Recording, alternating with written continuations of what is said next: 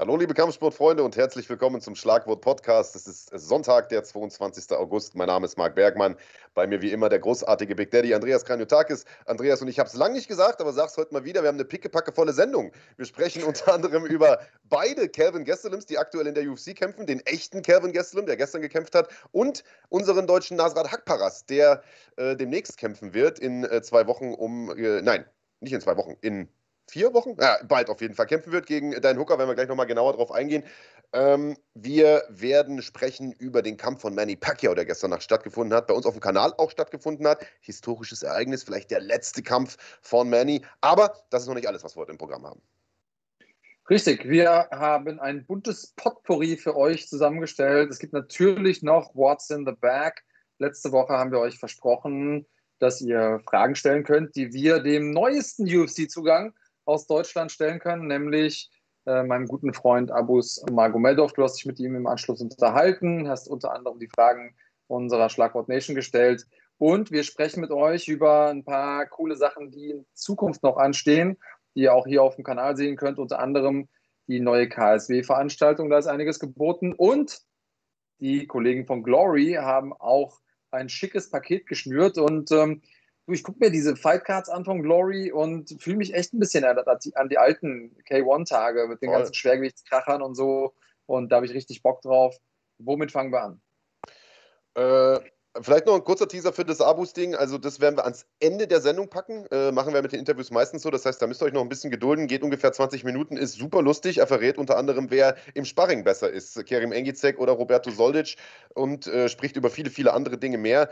Ähm, also, lasst euch äh, überraschen. Das Ganze gibt es nachher. Der Kampf von, Kel äh, von, von von Nasrat Akbaras findet in vier Wochen statt, bei UFC 266, nämlich im äh, wunderschönen Abu Dhabi. Äh, und ich würde sagen, damit steigen wir auch gleich ein, denn äh, der Kampf war jetzt schon ein paar Tage bekannt, inoffiziell bekannt. Wir haben mit Nasrat auch gesprochen, ob er nicht Bock hätte, äh, vielleicht in der Sendung drüber zu sprechen oder ähm, ich sag mal, uns irgendein exklusives Statement zu geben. Aber er sagt, pass auf, ich darf da noch gar nicht drüber sprechen. Ähm, die äh, Kämpfer haben ja von der UFC immer so eine Art Knebelvertrag aufgesetzt bekommen. Die dürfen erst über Kämpfe sprechen, wenn es die UFC selbst verkündet. Und äh, selbst wenn es die Spatzen schon wochenlang vorher äh, von den Dächern pfeifen. Aber äh, jetzt ist das Ganze mehr oder weniger offiziell draußen und das ist ein Riesenkampf für Nasrat. Ja, gestern im Rahmen der UFC gab es da auch natürlich Promo für UFC 266. Und die UFC macht das ja immer ganz schick. Die blendet dann diese Promo-Grafiken ein und dann auf einmal merkt man so, ah, da steht ja einer. Ich war jetzt nicht überrascht, weil ich äh, auch schon von den äh, Spatzen gehört habe, die es von den Dächern pfiffen, wie du so schön gesagt hast. Ähm, aber es ist natürlich ähm, eine großartige News für Kampfsport Deutschland. Nasrat Hakbaras ist jemand, dem viele Leute echt viel zutrauen. Ähm, und ich sag mal so, wenn er da gegen die acht im Leichtgewicht antritt, dann ist alles möglich. Also in dem Moment, wenn du so einen Kampf hast, kannst du natürlich in die Top äh, 10 kommen.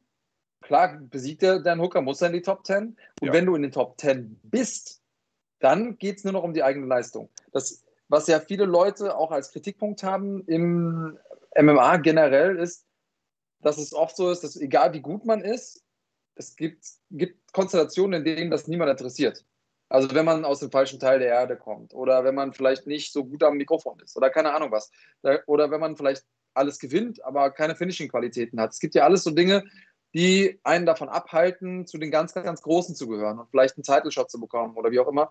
Aber wenn man einmal in den Top 10 ist und einfach weiter gewinnt, dann, dann gibt es irgendwann keinen Weg mehr um dich herum. Und ähm, das ist natürlich großartig, wenn Nasrat da diese Schallmauer durchbrechen würde. Und ab dann geht es dann wirklich nur noch um Leistung in seiner Karriere. Und das ist natürlich richtig, richtig geil. Klar, auch da kann man noch ein bisschen nachhelfen, ein bisschen pimpen mit äh, einer guten Performance am Mic, mit ein bisschen ähm, Faninteraktion und so weiter und so fort. Aber das ist auf jeden Fall das nächste Etappenziel ultimative Ziel ist natürlich immer der Gürtel, aber in die Top 10 zu kommen, das wäre schon äh, ein fetter, fetter Haken in so einer Karriere.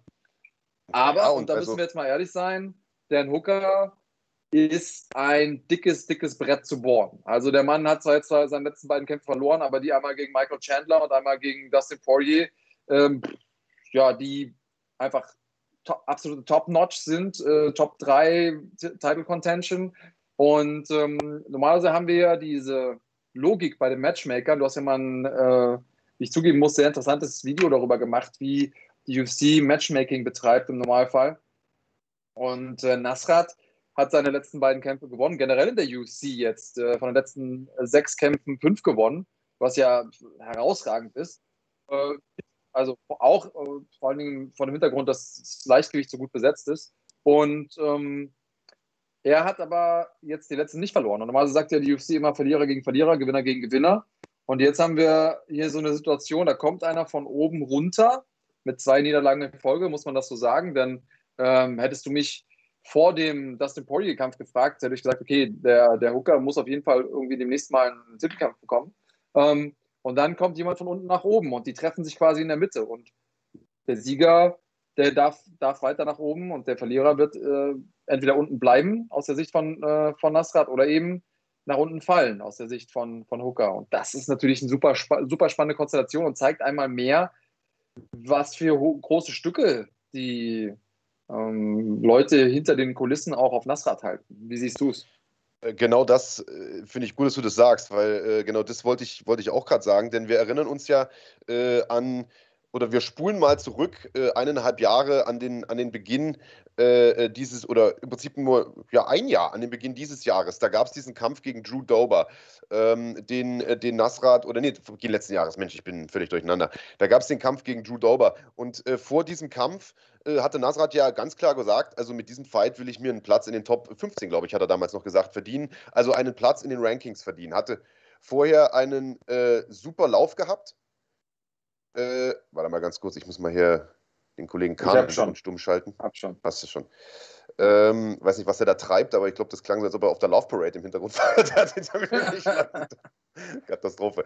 Äh, ja, äh, hat mich ein bisschen aus dem Konzept gebracht. Also äh, Anfang letzten Jahres wollte er ja schon in die Top 15 rein. Und dann kam dieser Kampf gegen Drew Dober, wo er also im Prinzip relativ überraschend ja in der ersten Runde relativ schnell K.O. gegangen ist, auch wirklich hart K.O. gegangen ist. Und das ist ja eine Sache, die musst du als Kämpfer auch erstmal verkraften. Also körperlich sowieso, aber natürlich auch mental. Äh, aber er ist da sehr, sehr schnell aufs Pferd wieder gesprungen, äh, hat im August nochmal angegriffen. Ähm, äh, dann dann gab es ja Anfang dieses Jahres diese äh, diese Infektion, die er hatte, wo ein Kampf ausgefallen ist. Und er hat dann aber mit Rafael Garcia einen extrem starken Gegner vorgesetzt bekommen im März, der äh, von Combate Americas gekommen ist, dort Champion war. Und den hat er also super stark nach Punkten besiegt und ist ja. jetzt im Prinzip nur zwei Kämpfe nach dieser K.O.-Niederlage wieder auf dem Sprung, nicht nur in die Top 15, sondern wie du es richtig gesagt hast, in die Top 10. Also er hat im Prinzip einen absoluten Senkrechtstart gemacht einen, äh, oder, einen Turnaround gemacht und danach einen Senkrechtstart. Das ist nicht so einfach zu handeln. Und das in einer der bestbesetzten Gewichtsklassen der UFC, das muss man auch nochmal sagen. Das Leichtgewicht ist eine der stärksten äh, Gewichtsklassen dort. Also so schnell nach einem K.O. wieder an der Spitze anzuklopfen, äh, das äh, zeigt einerseits, was das für ein guter Kämpfer ist und andererseits natürlich, wie du es gesagt hast, äh, was für große Stücke man da auf ihn hält. Ähm, zum Thema Dan Hooker und zum Thema Matchmaking, leider Gottes ist es ja, oder aus meiner Sicht leider Gottes, äh, nicht mehr so, dass äh, nur noch Verlierer und Verlierer und Sieger und Sieger miteinander gepaart werden. Das hat man über Bord geworfen, nachdem Joe Silva da äh, raus ist aus, äh, aus der UFC. In dem Fall schön, weil dadurch bekommen wir diesen Kampf. Äh, grundsätzlich fand ich aber, war das eigentlich immer ein ganz, eine ganz coole Strategie.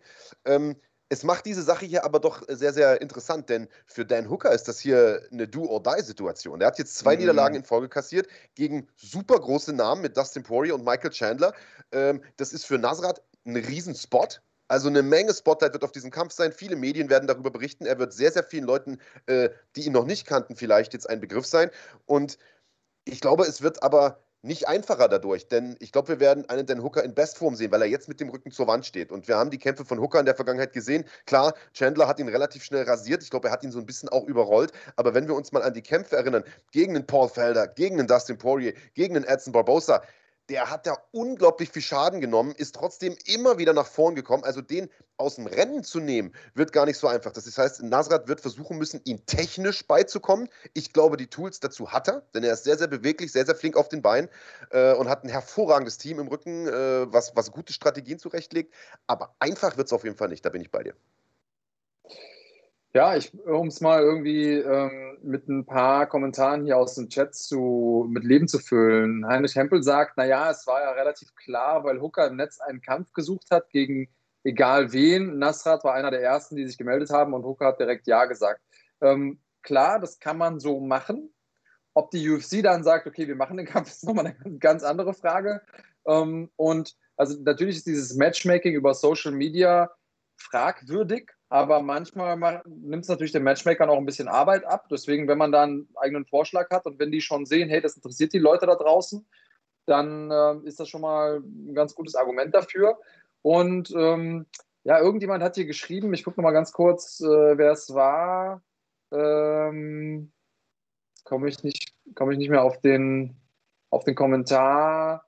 Ähm, also Hooker, Hooker sein, sei, ach so, äh, Concierge hat es geschrieben. Ich finde, Chandler hat gezeigt, dass Hooker nicht zu den Top Ten unbedingt gehört, finde ich, hat offensichtliche Schwächen. Das finde ich ehrlich gesagt nicht. Der hat den eiskalt nee. erwischt, ja, der hat den ja. abgeschossen, ähm, aber Dan, The Hangman Hooker, ist einer der besten Kämpfer der Gewichtsklasse auf diesem Planeten. Also das kann man, glaube ich, ganz gut sagen, ohne hier, ähm, also ich bin nicht parteiisch, ich, ich kenne den nicht, bin nicht verwandt, nicht verschwägert, ich kenne niemanden aus seinem Team, aber der Typ ist beinhart und hat auch schon ein paar richtig, richtig gute Leute besiegt. Hat jetzt einfach mal gegen zwei der allerbesten ins, ins Brett bekommen.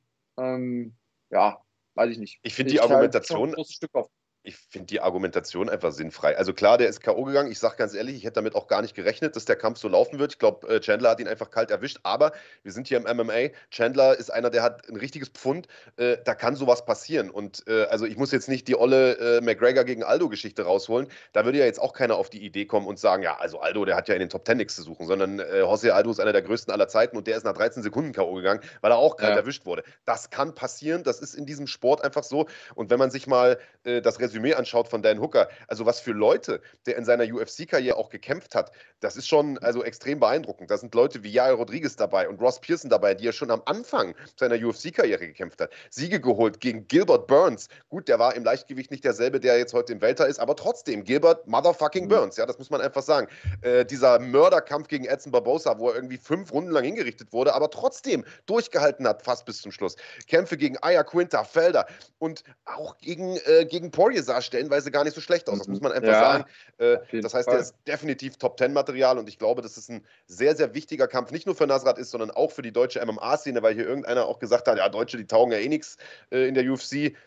Wäre ich mal sehr, sehr vorsichtig. Und wir werden ja. ja nachher noch einen anderen Kandidaten in der Sendung haben, der äh, dieses Urteil vielleicht auch Lügen strafen wird. Ja, ich glaube wirklich, dass Abus da einschlagen kann wie der Bombe. Wird er jetzt jeden Kampf gewinnen? Weiß ich nicht. Aber äh, ich glaube er, ernsthaft, dass der gegen jedes Weltergewicht auf diesem Planeten gewinnen kann. Vom Skillset, vom, äh, vom Mindset, von, von der Erfahrung, vom, von allem. Also deswegen äh, mit der Aussage wäre ich auch vorsichtig. BAM TV schreibt hier echt, bringt es auf den Punkt, bringt äh, relativ häufig Dinge auf den Punkt. Grüße an der Stelle. Hooker ist für Nasrat die Definition von High Risk, High Reward. Und das sehe ich ganz genauso. Ähm, er hat viel, viel, viel zu gewinnen in dem Kampf. Hooker hat alles zu verlieren, weil ja. da kommt jemand außerhalb der Top 15 und wenn er jetzt gewinnt, dann kann man sagen, hey, die Dinger vorher waren irgendwie Ausrutscher, keine Ahnung, waren die besten der Welt, kann mal passieren, du gehörst trotzdem zu den Top 10, Top 5, whatever. Mal Pech gehabt, verliert er das Ding, dann sinkt seine Aktie sehr, sehr stark. Also ich sag mal so, drei Kämpfe in Folge verlieren ist super schwer in der UFC. Ich glaube nicht, dass Hooker dann rausfliegt, aber er hat es auf jeden Fall sehr, sehr schwer, wieder nach oben zu kommen. Er ist in einer echten Krise dann.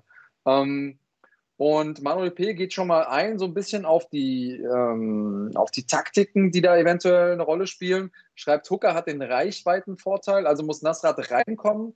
Aber mir macht deswegen das Knie von Hooker Sorgen, das Time der Weltklasse. Ja, und genau das sind diese technischen Finessen ähm, und Details, mit denen sich das Team auseinandersetzen muss, von Nasrat zu gucken, wie schaffen wir das, rein rauszugehen, flink zu sein, das kann er, um unsere Nadelstiche zu setzen, äh, überfallartig und dann wieder rauszugehen, ohne in dieses Knie reinzulaufen. Weil Hooker ist extrem gut darin, nicht nur das Knie zu setzen, sondern auch mal wieder anzudeuten, anzutäuschen, zu fintieren. Das heißt, er hebt mal kurz das hintere Bein hoch und dann muss man drüber nachdenken, gehe ich jetzt rein oder nicht. Das ist eben das Spannende an so einem, an so einem Kampf, zu gucken, wie sind beide überhaupt drauf eingestellt. Aber das ist ja genau der Stil, den, den Nasrat in den letzten Jahren äh, da auch äh, gezeigt hat in der UFC, muss man sagen. Das ist dieses, äh, dieses typische Striking, was man da in Kanada äh, äh, auch beigebracht bekommt. Das ist, glaube ich, auch das, was er von zu Hause schon ein Stück weit mitgebracht hat. Ich glaube, als er aus Deutschland kam, war er noch ein bisschen hölzerner, äh, so ein bisschen Schlagabtausch suchen, dazwischenhauen. Und ich glaube, jetzt einfach durch, durch Firas Sahabi und das Training dort ist er also habe ich zumindest äh, den Eindruck, viel leichtfüßiger geworden und macht eben genau das, dieses überfallartige rein, raus, äh, immer genau äh, dieses Distanzmanagement und so weiter. Also ich glaube schon, dass er das auf die, auf die Ketten bekommt. Auf der anderen Seite hat Hooker natürlich auch eine extreme Reichweite und wir haben es gerade gesagt, ist ein extrem zäher Typ. Äh, ich glaube, er wird mit der Schlagkraft von, von Nasrat definitiv umgehen können. Äh, also einfach wird das nicht, äh, aber ist es machbar? Auf jeden Fall. Äh, das muss man klar sagen. Und das wäre natürlich ein Riesenwurf, äh, auch für die deutsche MMA-Szene, ganz klar. Wir werden, äh, ja. Also einfach, klar ist es nicht einfach, aber es ist ein Kampf. Und ähm, das, das muss man halt sagen. In so einem Kampf kann alles passieren. Wie die Kämpfe zustande kommen, das ist ja das Spannende. Aber sobald sich diese Oktagon-Tür schließt, kann einfach alles passieren. Das haben wir ja schon gesehen mit, ach, äh, es gibt ja unzählige Beispiele. Deswegen ähm, müssen an diesem Tag alle Leute wirklich geschlossen hinter Nasrat stehen, äh, müssen ihn da anfeuern. Frage ist, ob wir denken, dass das Ding auf der Maincard landet. Das glaube ich ehrlich gesagt bei UFC 266 nicht. Auf, je, auf jeder anderen Fightcard ja, aber die ist ja wirklich ultra stacked mit zwei ähm, Titelkämpfen und dann Robbie Lawler gegen Diaz. Also ich, ich glaube, da noch irgendwie einen Kampf unter reinzuquetschen, das wird schwierig. Äh, was haben die noch so auf der Karte? Das habe ich jetzt vergessen. Ähm, weil da, da, ist einiges los. Ich gucke nochmal schnell nach. Ähm, Curtis Blades gegen Jairzinho Rosenstrauk, das ist auch äh, ziemlich fett. Und Andrade gegen äh, Calvillo. Äh, da haben wir noch äh, Moraes gegen äh, Valishvili. Also ich glaube, der wird wahrscheinlich so am Ende der, der Undercard sein. So ein bisschen vielleicht ja, als als Co-Main. Ich, ich sehe auch gerade, der, der Kampf ist tatsächlich in Vegas, weil die Frage jetzt äh, irgendwer im Chat auch noch gestellt hatte. Ich war, äh, ich war im Irrglauben, dass, dass äh, der Pay-Per-View in, in Abu Dhabi ist. Aber nee, äh, das ist ja die, die 267-Veranstaltung. Das ist tatsächlich noch in Vegas. Also ich glaube tatsächlich, dass der Kampf dann eher im Vorprogramm stattfinden wird. Äh, ich glaube, in, in Abu Dhabi wäre die Chance, dass man ihn da ins Hauptprogramm schiebt, vielleicht noch ein bisschen größer gewesen. Ähm, aber äh, wir, wir werden da auf jeden Fall äh, dranbleiben. Und wir werden natürlich auch uns mit, mit Nasrat in Verbindung setzen paar Statements von ihm einholen. Die gibt es dann äh, in den nächsten Tagen bei uns. Äh, zu diesem Kampf, zur äh, Situation natürlich auch in seinem Heimatland in Afghanistan äh, wo er seine Wurzeln hat oder seine Eltern zumindest ihre Wurzeln haben. Äh, und äh, ja, und natürlich auch über die Hoffnung, die er in diesen Kampf setzt. Denn äh, das ist definitiv der mit Abstand größte Fight seiner Karriere. Und du hast es richtig gesagt, einmal dieser Sprung in die Top Ten geschafft, das ist nochmal ein ganz, ganz anderer Schnack. Da warten andere Gegner, da warten andere Börsen. Da wartet im Grunde auch mal, wenn du das gut läuft und du ein, zwei gute Siege holst, vielleicht sogar ein Titelkampf, wenn da irgendwie einer ausfällt und du kurzfristig einspringst. Äh, das haben wir gesehen bei Elia Kinter, der irgendwie an Rang ja. 10 oder was äh, einen Titel Titelkampf gegen Habib bekommen hat. Also ähm, alles möglich, äh, gute, gute Vorzeichen. Ähm, jetzt muss er in Anführungsstrichen nur noch abliefern. Ja, und auch da vielleicht nochmal, Ella Quinter ist da ein gutes Beispiel. Ähm, auf das gehe ich gleich ein, bevor wir, äh, nachdem wir Mad Max Danke gesagt haben, danke an der Stelle, ähm, der hier 5 Euro in den Super Chat wirft und äh, noch eine Frage dazu stellt, wenn Max gegen Mümmel gewinnt, glaubt ihr dann auf, äh, dann auf den Torres-Kampf? Was ist eure Meinung zu äh, Draxler MMA? Wer ist für euch der beste Österreicher in MMA? Ich würde es gerne thematisch ein bisschen nach hinten schieben. Österreich ist ein wichtiges Thema. Ähm, die haben ja auch ein paar gute äh, Leute, auch in der UFC. Ähm, aber ich will jetzt gerne das Nasrat-Thema einmal zu Ende äh, behandeln. Ja. Werden wir aber nachher noch mal kurz ansprechen. Ähm, Ella Akwinta ist für mich ein gutes, äh, gutes Beispiel, weil der ist kurzfristig eingesprungen, einfach weil aus Mangel an Alternativen. Hm, hat zwar den Kampf verloren gegen Khabib, hat aber verdammt gut ausgesehen. Also gemessen an dem, wie andere Leute gegen, gegen er hat es zumindest über die Zeit geschafft, ja. Ja, eben, ja, aber hey, mit irgendwie vier Tagen Vorbereitung, ja, ich sag mal, das ist, äh, das ist schon wirklich eigentlich eine Eins mit Sternchen gegen Khabib, gegen die man ja nicht gewinnen kann. Ähm, und trotzdem ist sein, sein Kurs ja gestiegen. Also seitdem kennt den jeder, seitdem äh, hat man den auf dem Zettel, der bekommt auch gute Spots von der UFC. Und das bedeutet für mich, wenn Nasrat, selbst wenn er den Kampf verlieren sollte, was ich nicht hoffe, ich hoffe, der, der prügelt den aus dem Ring, wie, wie Chandler das gemacht hat. Ähm, aber wenn er das Ding verliert, heißt das ja noch lange nicht, dass das nicht für seine Karriere auch ein guter Schritt nach vorne sein kann. Das heißt, er muss sich eigentlich in allererster Linie gut und teuer verkaufen. Haut er da irgendwie einen Fight of the Night raus oder so, dann ist der am nächsten Tag in aller Munde egal ob er gewinnt oder nicht. Ja, Also ich glaube, in aller Munde wird er so oder so sein, einfach weil dieser Kampf, äh, glaube ich, schon in, in den Medien eine andere Beachtung finden wird als äh, vielleicht die Fights gegen Rafa Garcia oder, äh, oder den Munoz oder sowas. Einfach weil Dan Hooker mittlerweile schon ein Name ist, äh, seit langem Top-Contender ist. Und wer weiß, vielleicht schafft es der Kampf ja sogar noch auf die Main-Card. Alles ist möglich. Momentan fallen so oft mal Kämpfe aus und es wird so viel rumgeschoben. Also in Stein gemeißelt ist da noch nichts und äh, es sind ja auch noch vier Wochen hin äh, bis dahin. Also lassen wir uns mal überraschen. Hier hat der Heinrich Hempel gefragt, ob es äh, überhaupt schon mal einen Deutschen in der Top 10 gab in der UFC. Und ich meine, mich erinnern zu können, dass das nicht der Fall war. Dennis Siever, da gab es, glaube ich, noch gar keine Dennis Rankings. Siever, ja, ich, ja, genau. Dennis Siever, da gab es, glaube ich, noch keine, keine Rankings, von jedenfalls keine offiziellen von der UFC. Peter hat es, glaube ich, auch nie in die, in die Rankings geschafft. Ähm, ich glaube nicht. Ich wüsste auch keinen. Also ich glaube, Nick hat es nicht geschafft. Peter ist, glaube ich, knapp gescheitert äh, an diesem Edwards-Kampf. Das war, glaube ich, das Ticket äh, in die Rankings. Hm, ich wüsste jetzt auch keinen. Also das wäre tatsächlich eine Premiere.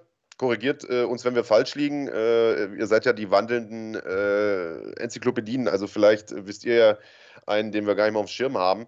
Äh, aber gucken wir mal. Wir haben ja heute noch einen in der Sendung, der definitiv auch das Potenzial dazu hat, nämlich niemand geringeren ja. als Abus Magomedov. Der hat auch einen Plan, einen festen, wie wann das soweit sein soll. Den wird er euch nachher verraten.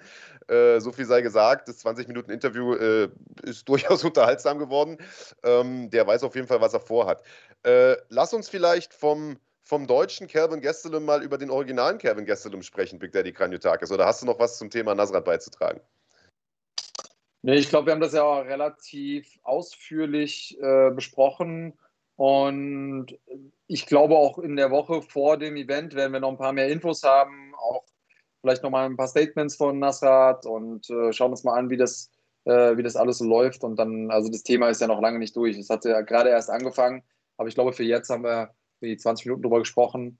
Das, äh, das, das reicht für heute. Und gestern Abend gab es ja den eigentlichen Calvin Gastelum, muss man ja auch dazu sagen, die beiden haben einfach eine unglaubliche Ähnlichkeit auf den ersten Blick. Ähm, und äh, Thompson schreibt das hier auch Spaß rein. Ne? Schade, dass Nasser heute Nacht gegen Cannoneer verloren hat. Ähm, ja, war, äh, war wirklich schade, muss ich sagen, weil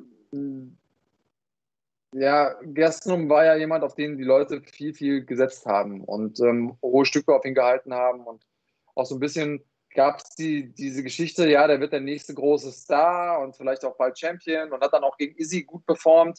Aber seitdem geht es für ihn echt steil, steil bergab. Ähm, der kämpft ja immer gut, der ist einfach unglaublich schwer zu finishen, vor allem K.O. zu schlagen, das hat ja noch keiner geschafft. Aber hat jetzt einfach mal in seinen letzten sechs Kämpfen nur einmal gewonnen. Eine, wie ich finde, jetzt auch nicht irgendwie Glanzleistung gegen Ian Heinisch hingelegt langsam wird es für den dünn. Also ein Sieg aus sechs Kämpfen, auch wenn er gegen gute Leute gekämpft hat, keine Frage. Aber also vielleicht nochmal ganz kurz einen Nachtrag zu dieser Rankings-Geschichte. Der Sammy Yankees sagt, Siever war damals in den Rankings, als er gegen Connor gekämpft hat. Äh, es gab die da wohl schon. Also haben wir doch einen Deutschen mal in den Rankings gehabt. Und wer soll das ah. anders sein als der Pionier schlechthin? Beste Grüße gehen raus an Dennis Siever, falls du zuguckst. Äh, hoffe, dir geht's gut. Ähm, Genau, also kommen wir zu Kelvin Gastelum, also sozusagen dem amerikanischen äh, Nasrat Hakparast. Also ich, äh, du hast ja jetzt die Niederlagenserie oder die, die überschaubare Bilanz sozusagen aus den letzten Jahren irgendwie aufgezählt. Äh, ich habe ja schon tausendmal meine Meinung irgendwie kundgetan zu, zu Kevin Gastelum beziehungsweise zu dessen Arbeitsmoral. Habe immer wieder diese Geschichte da rausgeholt von vor sechs Jahren, als ich den da mal im Training gesehen habe, wo er einfach nicht so motiviert gewirkt hat.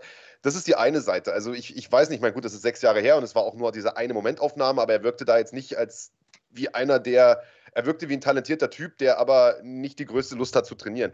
Auf der anderen Seite muss man aber sagen, wenn man sich mal anguckt, wen der gekämpft hat, seit er in der UFC ist, also da hat er ja auch erst vier oder fünf Kämpfe gehabt, äh, gewinnt dann die Ultimate Fighter und hat da ja das absolute Who's Who gekämpft. Ellenberger, Woodley, Marquardt, Magny, Hendricks, Tim Kennedy, Vitor Belfort, Chris Whiteman, Michael Bisping, Jacare Sosa, Israel Adesanya, Darren Till, Jack Hermanson, es hört nicht auf. Robert Whittaker, also der hat wirklich nur Top-Konkurrenz gekämpft. Ich, ich, ich ja. glaube, du müsstest echt suchen, um jemanden zu finden, der eine vergleichbare Bilanz hat.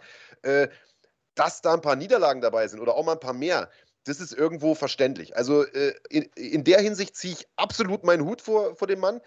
Mhm. Ich finde es einfach schade, weil das Talent hat er definitiv. Ich glaube, wenn der ein bisschen mehr grinden würde, Mann, das, das Thema Gewicht machen haben wir ja auch schon tausendmal mit dem durchgekaut. Er war lange mhm. Weltergewicht, hat immer das Gewicht nicht geschafft. Ich finde, er ist fürs Mittelgewicht einfach zu klein. Man hat das ja. gegen Cannonier auch gestern wieder gemerkt. Er hat ein, zwei Takedowns ja. versucht, war an der Hüfte dran, hat ihn einfach nicht runterbekommen, weil Cannonier einfach mehr Power hatte. Er, äh, Cannonier hat ihn immer wieder lang gehalten mit dem Jab, anfangs mit den Low Kicks äh, weggehalten und gestört. Ich glaube, wenn der ein bisschen mehr Trainingseifer hätte, das ist jetzt meine laienhafte Einschätzung von außen, ja. Ich bin nicht jeden Tag bei ihm im Camp so, aber das ist das, was ich damals gesehen habe und das ist der Eindruck, den ich hatte. Ich glaube, wenn er ein bisschen mehr Eifer hätte, der Typ wäre ein World Champion, Mann. Ja, definitiv. Aber das ist ja genau das Ding. Um, um überhaupt MMA-Kämpfer zu sein, musst du schon zu einer bestimmten Art von Mensch gehören. Und um dann so zu sein, dass du in die UFC kommst, brauchst du ja ganz viel. Es braucht neben ganz viel Glück auch, also im Sinne von Glück, du hast die richtigen Leute um dich, die dich supporten, du hast ähm, vielleicht auch ein gutes Händchen dabei, dir ein Team auszusuchen, ähm, du hast einen entsprechend guten Trainer bekommen am Anfang deiner Karriere, der dir auch kein Bullshit beibringt, sondern der äh, sich vielleicht auskennt, der vielleicht auch Beziehungen hat zu guten Veranstaltungen, zu einem guten Management oder selber gut managt und damit auch in die UFC. Und dann kommst du vielleicht da rein. Und wenn du dann da drin bist, dann gibt es nochmal Dinge, die die Spreu vom Weizen trennen. Äh, machst du Party am Wochenende. Egal wie talentiert du bist, egal wie hart du trainierst, wenn deine Regeneration nicht stimmt, dann macht das was mit dir. Hast du viel Stress, das, der dich ablenkt. Und also du kannst ganz viel kompensieren mit physischen Fähigkeiten. Es gibt ja auch Leute, die haben diesen, diesen Dog, diesen, diesen Grind in sich, so, die können einfach umschalten und sind dann hart und, und gewinnen dadurch Kämpfe. Damit kommst du bis zu einem gewissen Punkt. Aber ganz oben, so in der Top 5 der Gewichtsklasse, da sammeln sich halt die Leute, die alles richtig machen, bei denen alles stimmt und bei denen alles zusammenkommt und dann ist noch die Sonne- und Mondkonstellation richtig und da triffst du diese Leute. Und wenn du da auch nur Irgendjemand hat dir geschrieben, ja, schon bei The Ultimate Fighter äh, hat er nur Donuts gegessen. Wenn du da irgendwie auch nur einen Donut zu viel gegessen hast in deiner Vorbereitung, dann verlierst du halt gegen diese Leute. Es sind genau wie beim Sprinten bei Olympia irgendwie dann diese Tausendstel Sekunden, die, die zählen und äh, Millimeterarbeit. Und das kriegst du halt nur hin, wenn du wirklich diese Dedication hast. Und ja, ich, kann mir vorstellen, dass das bei jemandem von Gastelums Format, physischen Format, so ist. Denn der Frame, und ich habe mir das gestern wieder gedacht, ich denke mir das immer, wenn der antritt im Mittelgewicht, sein Frame ist einfach eher das eines, eines Weltergewichts. Jetzt kann man sich natürlich streiten, der ist 1,75 groß. Ähm, es gibt halt Weltergewichte, die sind 1,90. Äh, Mittelgewichte, Entschuldigung, die sind 1,90 und größer. Ähm, egal wie gut du bist, egal wie talentiert du bist, wie flink, wie technisch, weiß ich nicht, das ist ein Nachteil. Und vor allen Dingen, wenn du, er ist ja jetzt auch keiner, der immer nur Double Legs shootet, ja, ähm, sondern das ist einer, der auch gerne im, im, Stand mal austeilt. Warum er nicht runtergeht an Gewichtsklasse, weiß ich nicht. Ähm, keine Ahnung, aber ich glaube, das ist der Weg, den er jetzt gehen müsste, um überhaupt noch eine Chance zu haben, seine, seine Karriere wieder zu beleben. Ähm, alles andere wird auch, glaube ich, glaub ich, marketingtechnisch, wie willst du den jetzt noch verkaufen? Also aus sechs Kämpfen einen Sieg, so, egal wie gut die Konkurrenz war. Und, und also Respekt an ihn und so, der kämpft ja wirklich gegen jeden zu jeder Zeit. Aber am Ende des Tages musst du halt trotzdem gewinnen. Bevor wir jetzt auf die Situation auch in der Ecke von ihm eingehen, weil das einige im Chat jetzt schon angesprochen haben, äh, das war auch nochmal so ein Kuriosum, äh, würde ich da vielleicht nochmal kurz einen Schlusspunkt runtersetzen. Ich sehe es wie du. Ich glaube, seine Zukunft wäre im Weltergewicht. Ich glaube, im Mittelgewicht hat er einfach keine Chance. Ich meine, der hat gestern gegen Typen gekämpft, der ist zwar auch nur 1,80 groß, sag ich jetzt mal, aber hat einfach mal im Schwergewicht gekämpft. Hat im Schwergewicht ja. gekämpft, hat im Halbschwergewicht gekämpft, hat da auch nur gegen, äh, gegen Glover, gegen Blachowicz und gegen, gegen Reyes verloren, also gegen die Top, im Prinzip drei, vier Leute, die es da gibt in der Gewichtsklasse und ist jetzt im Mittelgewicht und hat irgendwie diese, diese Holzfäller-Power, Alter, immer noch so mhm. am Start. Ich meine, der Typ sieht aus wie aus einem äh, aus, einem, aus einem Klotz Granit gemeißelt, Jared Kennedy. Das muss ja. man einfach sagen. Ist technisch solide äh, und hat einfach diese Power und gegen solche Leute kannst du, kannst du, glaube ich, nicht bestehen. Ich finde, er muss ins Weltergewicht und ich finde, er muss sich auch ein bisschen mehr auf seine Stärken besinnen. Natürlich hat er ein Kinn und natürlich kann er gut ballern und er hat auch ein paar gute Kombinationen geschlagen, aber man hat gemerkt, es sind immer dieselben Kombinationen. Kennedy hat sich darauf eingestellt, hat dann den Abschluss-Low-Kick jedes Mal geblockt und so weiter und so fort. Ich glaube, er müsste einfach mal wieder mehr ringen. Der Typ ist ein hervorragender Ringer mhm. und er hat es ein paar Mal versucht. Er hat einen sehr schönen Takedown gemacht mit Cannonier, auch wenn er ihn nicht lang kontrolliert hat, äh, war es trotzdem ein Takedown. Und ich glaube, wenn er das besser mixen würde, Takedowns und Striking, so dass das Striking unerwarteter, überraschender ist und gleichzeitig auch die Takedowns überraschender kommen. Äh, und das, wie gesagt, in einer niedrigeren Gewichtsklasse, ich glaube, dann wäre der wirklich nochmal eine Macht. Und da könnte ich mir schon vorstellen, dass er oben mitspielt. Äh, ich glaube, gegen solche, solche Atzen wie, wie ein Robert Whittaker, wie äh, auch ein Israel Adesanya, der ja irgendwie gefühlt drei Meter groß ist, ich glaube, da wird es einfach schwierig, Mann, das muss man sagen. Aber äh, mhm. lass uns mal, lass uns mal, ich, hast du eigentlich gestern kommentiert, Mann? Ja. Ja, dann warst du ja relativ nah dran. Wie hast du das mit dieser Ecke erlebt? Weil die Leute das jetzt hier äh, gerade auch ansprechen. Ja. Äh, also, ich glaube ich glaub schon, dass der Kampf eng war. Das, das glaube ich. Aber ähm, auf der einen Seite ist es natürlich so, ich habe im, im Kampfverlauf habe ich mich sehr gewundert, weil Rafael Cordero, der äh, Cheftrainer bei Kings MMA, wo ja auch Gastelum trainiert, hat immer wieder betont, ey, gute Runde, du hast die Runde gewonnen und so, du liegst vorne. Und so bis zur dritten Runde, vielleicht noch bis zur vierten Runde, habe ich gedacht, der kennt ja seinen, seinen Kämpfer am besten, der will den einfach in irgendeiner Art und Weise motivieren. Der will dem der will ihm diese Energie geben von, du liegst vorne, weil es gibt ja Kämpfer, die brauchen das Gefühl, hinten zu liegen. Die verlieren erstmal eine Runde und dann werden die wach und dann wissen die, jetzt muss ich Gas geben und dann kommen die besten Performances. Und dann gibt es die, gibt's die, die eher dieses Gefühl brauchen von, hey, ich, ich verwalte hier mein, meine Führung und dadurch kämpfen die dann befreiter. Das kann funktionieren, wenn du in einem Fünf-Runder, in der dritten Runde sagst, ey, wir liegen vorne, obwohl du hinten liegst, kann das funktionieren. Weil genau, ich habe ja. ja. gesagt, dass ich das bis, zum, bis zur vierten Runde noch einigermaßen mir schön reden oder erklären konnte. Aber dass Rafael Cordero in der Pause von der vierten zur fünften Runde sagt, ey, du liegst vorne, der muss jetzt auf dich zukommen, das ist nicht das, was man braucht. In dem Moment, wenn man, wenn man sich nicht sicher sein kann, ob man nicht vielleicht die letzte Runde braucht, um nach Punkten zu gewinnen, oder ob man vielleicht sogar einen Finish braucht, dann muss man spätestens sagen, mal zu, Jung, jetzt mal ganz im Ernst, du musst Gas geben. Versuch dir den zu holen, weil das war mir, also das, da konnte er sich nicht sicher, sicher sein. Das, das glaube ich einfach. Ich weiß nicht, was da los war. Vielleicht hatte er einen schlechten Tag, vielleicht habe ich es ganz anders gesehen und er hatte aus seiner Ecke eine andere Perspektive. Wie hast du es denn erlebt? Also ich habe es ähnlich gesehen. Ich hatte den Kampf vor der fünften Runde auch 3 zu 1 für, für Cannoneer. Die erste Runde war eine Cannoneer-Runde, die zweite Runde war eine knappe, aber eine, eine, eine Gastelum-Runde.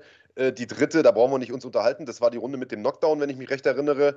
Ähm, der äh, zweite Knockdown, den du gesehen hast, im Übrigen war keiner. Das hast du, glaube ich, aber nicht mitbekommen, denn ähm, du hast das Ding kommentiert und hattest wahrscheinlich den Originalton währenddessen nicht auf dem Ohr. Äh, der Kollege Cormier, der das auf Englisch kommentiert hat, der hatte ein Replay zur Verfügung von diesem zweiten Knockdown. Ich glaube, in der vierten Runde war der.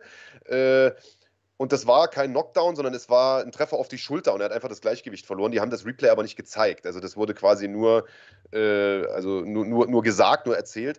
Aber nichtsdestotrotz war die vierte Runde für mich äh, eine Cannoneer-Runde, weil er einfach für mich die besseren Treffer hatte. Und das war für mich 3 zu 1 für Cannoneer. Und selbst wenn man diese vierte Runde, die relativ knapp war, an Gessenem gibt, dann steht das ja immer noch 2-2. Und 2-2 ist nicht, du liegst klar vorne und kannst dich zurücklehnen und warten, bis der kommt, sondern 2-2 heißt, hau rein, Alter, die letzte Runde entscheidet alles, weißt du? Also ich habe das auch nicht so ganz verstanden. Ähm, ich meine, wir kommentieren ja beide jetzt schon einige Jahre, nicht nur die UFC, sondern auch andere Veranstaltungen und wir wissen, wenn man sich auf andere Dinge konzentriert, zum Beispiel darauf, den Kampfverlauf zu schildern oder die Story zu erzählen, Werbepartner einzubringen und was weiß ich, Alter, dann kann es passieren, dass man einen Kampf anders sieht, als wenn man sich nur aufs Punkten zum Beispiel konzentriert, wie das ein Judge tun würde. Also äh, häufig ist es auch schon mal vorgekommen, dass einer hintergeschrieben hat, ah, der Bergmann, was labert der für eine Scheiße, ich habe den Kampf ganz anders gesehen. Das kann mal passieren, aber ich finde, gerade als Coach musst du den Kampf ja schon so beobachten, dass du einschätzen kannst, liegt mein Kämpfer vorne oder hinten. Ja, klar. Das ist dein Job in dem Moment. Ja, du musst ihn ja steuern und du musst die Dinge sehen, die du von außen nicht siehst. Ich fand es zum Beispiel als Kämpfer immer extrem schwer, während ich gekämpft habe, einzuschätzen, ob ich vorne oder hinten liege. Ich, hab, ich war da komplett angewiesen auf die Einschätzung meiner, meiner Ecke. Und wenn die gesagt hat, no, läuft so, äh, gut. Ich meine, klar, wie gesagt, wenn du irgendwie am Anfang der Runde einen äh, Knockdown kassierst und der andere liegt auf dir vier Minuten drauf, dann weiß selbst ich beim Kämpfen, dass ich hinten liege. Aber in so, in so knappen Runden, wo es vor und zurück geht und du landest mal eine Kombination, dann wieder der andere drei Low-Kicks, so, das ist schwer zu sagen. Aber du musst da in der Ecke, wenn du mit mehreren Leuten bist, brauchst du einen mindestens, der darauf einfach achtet. Und während der andere vielleicht sich auf technische Details konzentriert, das, das Große und Ganze im Überblick behält. Und das hat mich wahnsinnig überrascht, dass es Cordero gestern nicht so gemacht hat. Und beide Ecken haben immer wieder gesagt, es wurde ja hin und her geswitcht, dass sie vorne liegen. Und ich finde aber auch, beide Ecken konnten sich da nicht sicher sein. Ja, es waren ein paar enge Runden dabei, auf jeden Fall. Und ich sag mal, also Rafael Cordero ist ja nicht irgendeine unerfahrene Birne, Alter, sondern der ist ja seit ja. zig Jahren dabei, der hat viele Kämpfe schon gesehen, der weiß genau auch, wie gewertet wird. Und äh, das haben die Kollegen in den USA äh, zumindest kurz mal diskutiert während äh, der Übertragung. Die haben gesagt, wie kommt, weil dieses Narrativ, du liegst vor, und das hat er ja schon vor äh, vor dieser ja. letzten Rundenpause äh, immer wieder gebracht. Und dann haben die schon spekuliert, wie kommt der denn da drauf? Äh, und, und haben überlegt, okay, also nach diesem Knockdown in der dritten Runde kam Gastelum ja direkt stark zurück und hat noch ein paar gute Kombinationen im Stand gelandet. Aber Alter, Knockdown ist Knockdown. Und da kann er im Prinzip froh sein, wenn das Ding am Ende nicht 10-8 gewertet wird nach den neuen Kriterien und wo die, die Judges dazu angehalten sind, äh, äh, leichter mal eine 10-8 zu verteilen und so weiter und so fort. Also auf die Idee zu kommen, dass das dass er diese Runde noch dreht, einfach nur, weil er danach nochmal gut Druck macht, das ist ja also völlig absurd. Und also, ich weiß auch nicht, was da in ihn gefahren ist. Vielleicht, aber, und das kann natürlich sein, also er kennt den Kämpfer besser als wir. Vielleicht ist Gastelum einfach einer, der mit diesem Druck auch nicht umgehen kann, wenn man ihm sagt, Alter, auf die Runde kommt es jetzt an, hau rein, sondern vielleicht muss man ihm auch, wenn es so wichtig ist, einfach sagen, Digga, du legst vorn, alles easy, weil er dann am besten auftrumpft. Denn, das muss man sagen, ich finde in dieser letzten Runde sah er gar nicht mal so schlecht aus. Ja, richtig. Aber äh, trotzdem, für mich hat er die letzte Runde, kann man ihm auch knapp geben. So bin ich gar nicht, bin ich gar nicht traurig. Am Ende war es ja auch, ich glaube, von, von allen Judges 3 zu 2 an Runden. Ähm, müsste ich jetzt nochmal nachgucken. Also ich bin jetzt gar nicht dagegen zu sagen, okay, erste Runde und letzte Runde gibt man ihm. Aber das reicht ja nicht zum Gewinnen. Also das Gewinnen der Runde reicht halt nicht, wenn man drei Runden zu einer Runde hinten liegt. Und da, auch da hätte ich mir dann gewünscht zu sagen, weißt du was, hör mal zu, was willst du hier machen? Äh, Nasrat aus Amerika, willst du hier gewinnen? Willst du hier deine Karriere irgendwie weiter oben gestalten? Oder ne, willst du hier mit der Niederlage vom Platz? Und dann muss man dem nochmal eine Ansage machen. Aber Digga, Hans Dampf schreibt sie nochmal, ne? Gastelum hat die letzte Runde bekommen. Also ja, egal, aber es hilft ja nicht, wenn die anderen Runden. Verstehst du, ich meine? Das, wenn du in der Situation musst du als Trainer doch sagen: Hör mal zu, wir wissen nicht, wie es steht. Es kann sein, dass du einen Finish brauchst. Du musst jetzt alles rauslassen. Und das hat er nicht gemacht. Er hat die Runde gewonnen, indem er geklincht hat, indem er viel ähm, kontrolliert hat, aber das, er hat nicht versucht, für einen Finish zu gehen. Und das ist für mich der Unterschied. Klar hat er eine gute letzte Runde gemacht. Gebe ich ihm. Aber es war nicht der Ansatz, den er gebraucht hätte, um zu gewinnen, aus meiner Sicht. Ja. ja. Also ist gerade ein 2 Euro von äh, als Anzahlung für deinen neuen Rechner. Ich habe ja vorhin gehört, was du da für ein, äh, für ein Gerät in, in Aussicht hast. da kriegst du für 2 Euro wahrscheinlich nicht mal, äh, nicht mal das äh, Stromkabel. Aber äh, und lobend erwähnen möchte ich mal den Kommentar von Nico HD, denn äh, irgendeiner hat geschrieben, lass mal einen Spendenaufruf machen, dass Big Daddy sich eine bessere Kamera kaufen kann. Und Nico HD sagt lieber nicht. Bester Mann.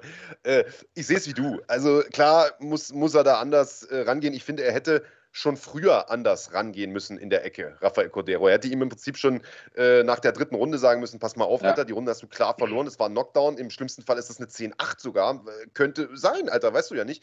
Äh, jetzt musst du aber richtig äh, aufs Gaspedal treten. Und das hat er nicht gemacht, sondern er hat das ja nach der dritten schon so kommuniziert, als ob alles gut läuft äh, und hat ja nur gesagt, ja, äh, ich weiß gar nicht, was er für Tipps ihm da noch gegeben hat, aber auf jeden Fall nicht, gib Gas, hau ihn um, so nach dem Motto. Ähm, ja, Machen wir einen äh, Deckel drauf, beziehungsweise auf das Thema Cornern kommen wir ja sicherlich gleich auch nochmal zu sprechen, wenn wir jetzt über den Manning-Pacquiao-Kampf äh, gleich sprechen. Und äh, wir haben uns ja jetzt im Prinzip im Vorfeld auch schon geeinigt, dass wir wahrscheinlich mal ein, ein gesondertes Video äh, zum Thema äh, Arbeit in der Ecke machen. Da werden wir vielleicht mal mit, also dir natürlich sprechen, der ein paar Kämpfe ja schon gemacht hat in seinem Leben, aber auch äh, vielleicht mal mit dem einen oder anderen Trainer, auf was es denn da ankommt, wenn man jemanden mm. cornert. Denn das ist ehrlicherweise ja auch gar nicht so einfach, das muss man schon sagen. Und es nee. gibt einige Leute, die das extrem gut machen. Und es gibt einige Leute, und das werden wir gleich nochmal äh, drüber sprechen, die das extrem schlecht machen. Ähm, aber dazu vielleicht gleich mehr. Ich weiß nicht, hast du noch irgendwas zum Thema Gastelum oder äh, sind wir mit der, mit der Nummer durch? Ähm, ja, Gastelum ähm, würde ich abhaken. Ich kenne nie auf der anderen Seite, muss ich sagen, hat mir gut gefallen.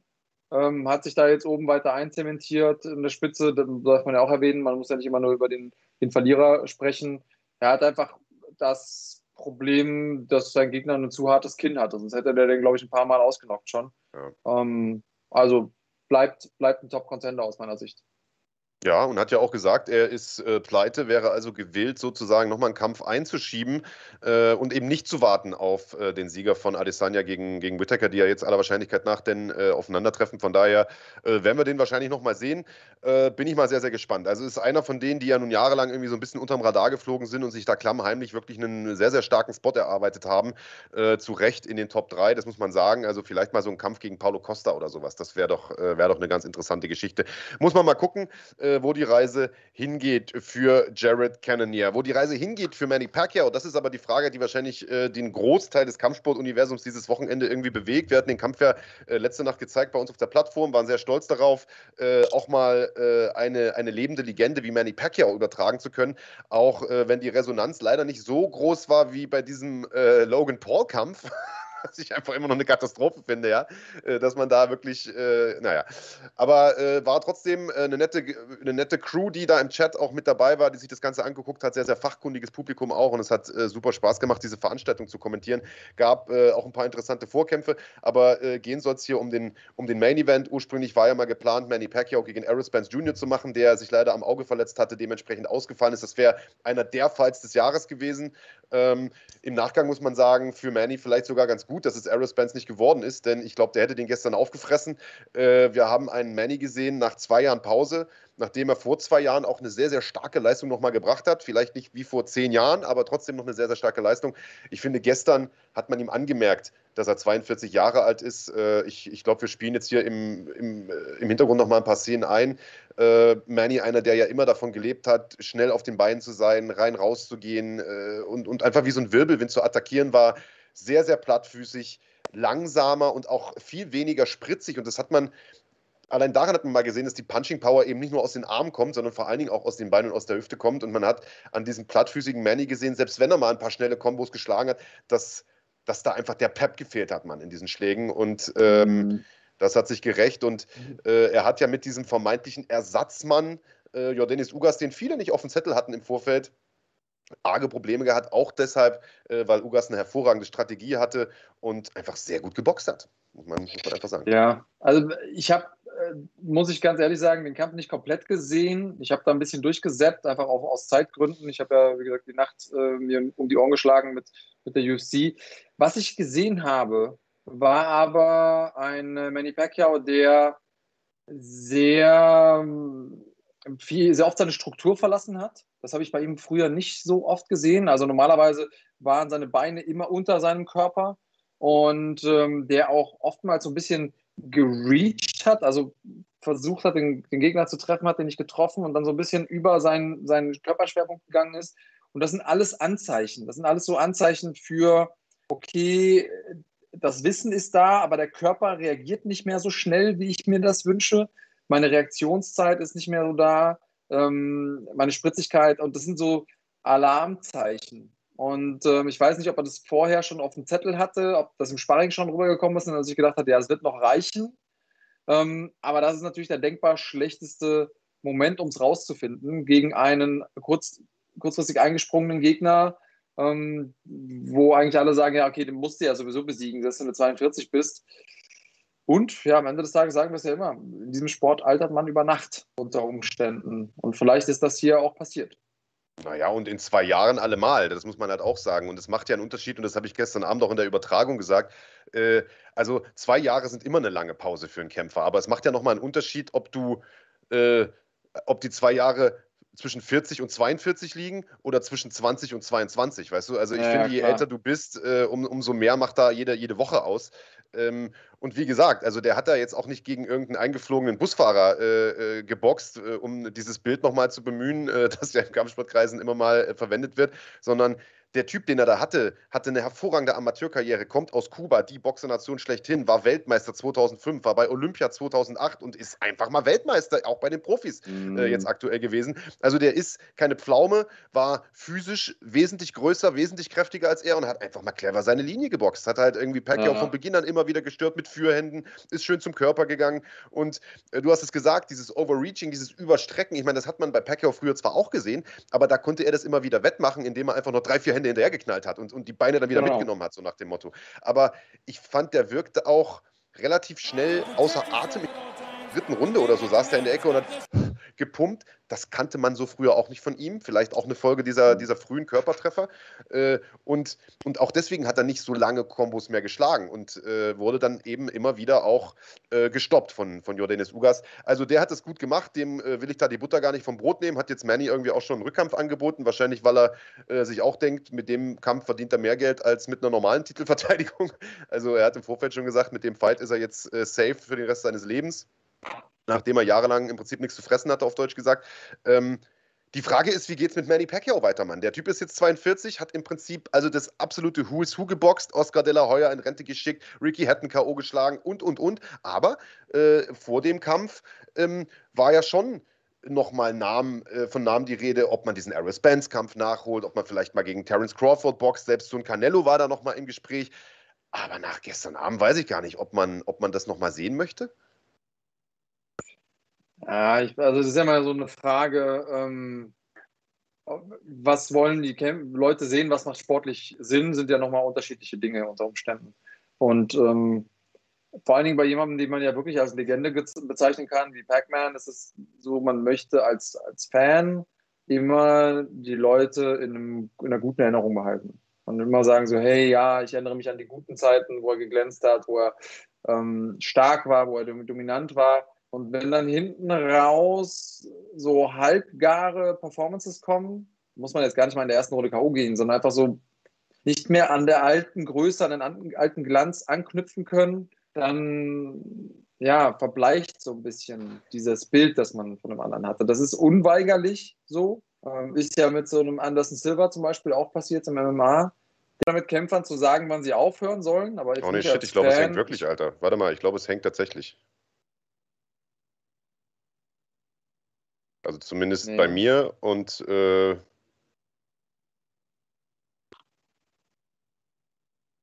ja, ist wieder zurück. Ah, okay. Wieder Jetzt da. sind wir wieder da. da. Ja, sehr gut. Ähm, also ich bin der Letzte, der, der Kämpfern sagt, die sollen, sollen in Ruhestand gehen, weil ich glaube, das müssen ja. die selber entscheiden. Ähm, aber du kannst die Leute natürlich nicht dazu zwingen, das sehen zu wollen. Und ich bin, klar, ich, ich, wenn du mich fragst, perfekt hat es Rabib gemacht wusste, okay, jetzt ist mein, mein Zeitpunkt gekommen, ich bin auf meinem absoluten Zenit. Klar hätte er nochmal einen Kampf mitnehmen können, ein paar Millionen mitnehmen können, vielleicht seine Legacy noch ein bisschen weiter ausbauen können, aber er hat einfach was gemacht, was niemand geschafft hat. Und zwar an der Spitze abtreten, ungeschlagen. Es gibt immer Fragen, die man sich stellen könnte. Ah, was wäre, wenn der gegen GSP gekämpft hätte, Rematch gegen Connor, whatever man sich da irgendwie einfallen lassen kann. Am Ende des Tages ist der Typ 29-0, war UFC-Champion, hat ein paar der Besten besiegt, ist abgetreten das war's. Also das ist die, der Idealweg, eine Karriere zu, zu fahren und zu beenden. Das wird aber den wenigsten gelingen und das ist auch total schwer, weil das über lange Zeit auch zu einem dazugehört. Also dieser Daily Grind, man hat was, wofür man morgens aufsteht, man hat ein Ziel, auf das man hinarbeitet, der nächste Kampf ähm, und natürlich auch diese Anerkennung der Leute. Kämpfen ist ja wie eine Droge letztlich. Du hast ja diese, diesen ganzen Endorphin-Cocktail, der ausgeschüttet wird. Du hast ein Team, mit dem du zusammenarbeitest. Das ist ganz, ganz viel, was da mit reinspielt. Und von dieser Droge wegzukommen, ist nie einfach. Ja, also bevor das jetzt so rüberkommt, als wäre das hier ein kompletter Verriss von Manny, also erstens mal seit Jahren ein Riesenfan, der Mann hat, äh, Silvia hat es geschrieben, hier alles erreicht, hat, äh, war vielleicht nie so ein guter Boxer wie, wie Floyd, aber hat, äh, das habe ich irgendwo auch im Chat bei uns gelesen, aber hat war in besseren Kämpfen als Floyd. Er hat bessere Kämpfe oder unterhaltsamere Kämpfe zumindest gemacht als Floyd. Ähm, mhm. Und er braucht sich, glaube ich, nicht verstecken. Das heißt, wenn er jetzt sagt, ich nehme meinen Hut, auch wenn das hier sein letzter Kampf war und der ein bisschen suboptimal gelaufen ist, dann glaube ich, äh ist das eine Karriere, auf die er stolz sein kann, mehr als stolz sein kann. Und er sah ja auch gestern nicht komplett hilflos aus, sondern das war ein sehr, sehr enger Kampf. Ähm, ich glaube, er hat schon gewusst, dass er das Ding nach Punkten verloren hat, aber es war, es war relativ knapp. Ich müsste jetzt lügen, 115 äh, äh, zu, ich, ich, weiß gar nicht mehr genau, wie die Wertungen waren. Ähm, ihr könnt es ja sicherlich googeln. Es war auf jeden Fall äh, irgendwie 6 zu 4 Runden, äh, glaube ich. Äh, für den Kubaner. Das heißt, er hat sich da immer noch gut verkauft und er ist da als Make Fights. Also vielleicht gibt es da draußen ja noch irgendeinen Topmann, der ihm stilistisch einfach besser liegt. Der Kubaner hat das einfach clever gemacht, hat seine Länge genutzt, hat äh, die, die Schwächen von Manny genutzt. Vielleicht gibt es noch einen großen Kampf. Ich glaube schon, dass wir ihn auch nochmal sehen werden. Aber man darf nicht vergessen, der Mann ist Senator. Auch wenn er von allen Senatoren daheim in den Philippinen äh, die, die, die, geringste Anwesenheitszeit da im Senat hat. Also er ist fast nie dort. Aber äh, er sagt, er macht das tatsächlich, weil er Leuten helfen will. Wegen der Kohle macht das ja definitiv nicht. Und er überlegt, als Präsident dort tatsächlich anzutreten. Zumindest ist das im Gespräch. Äh, Im kommenden Jahr, im Mai sind da die Wahlen.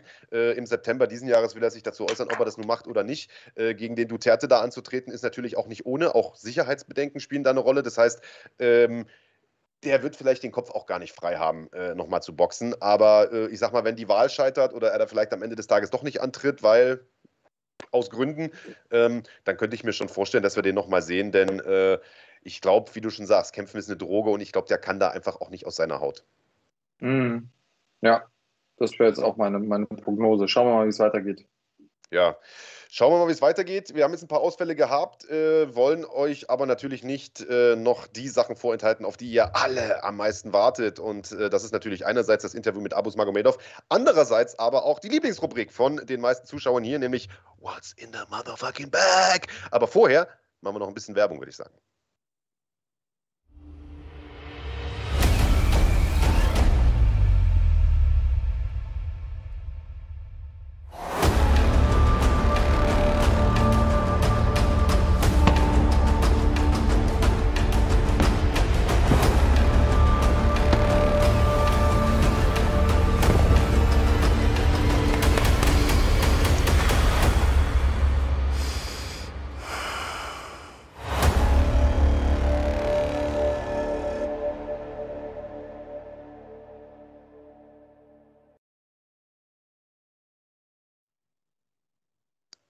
Also vielen Dank natürlich an die großartigen Jungs und Mädels bei Nano Squad.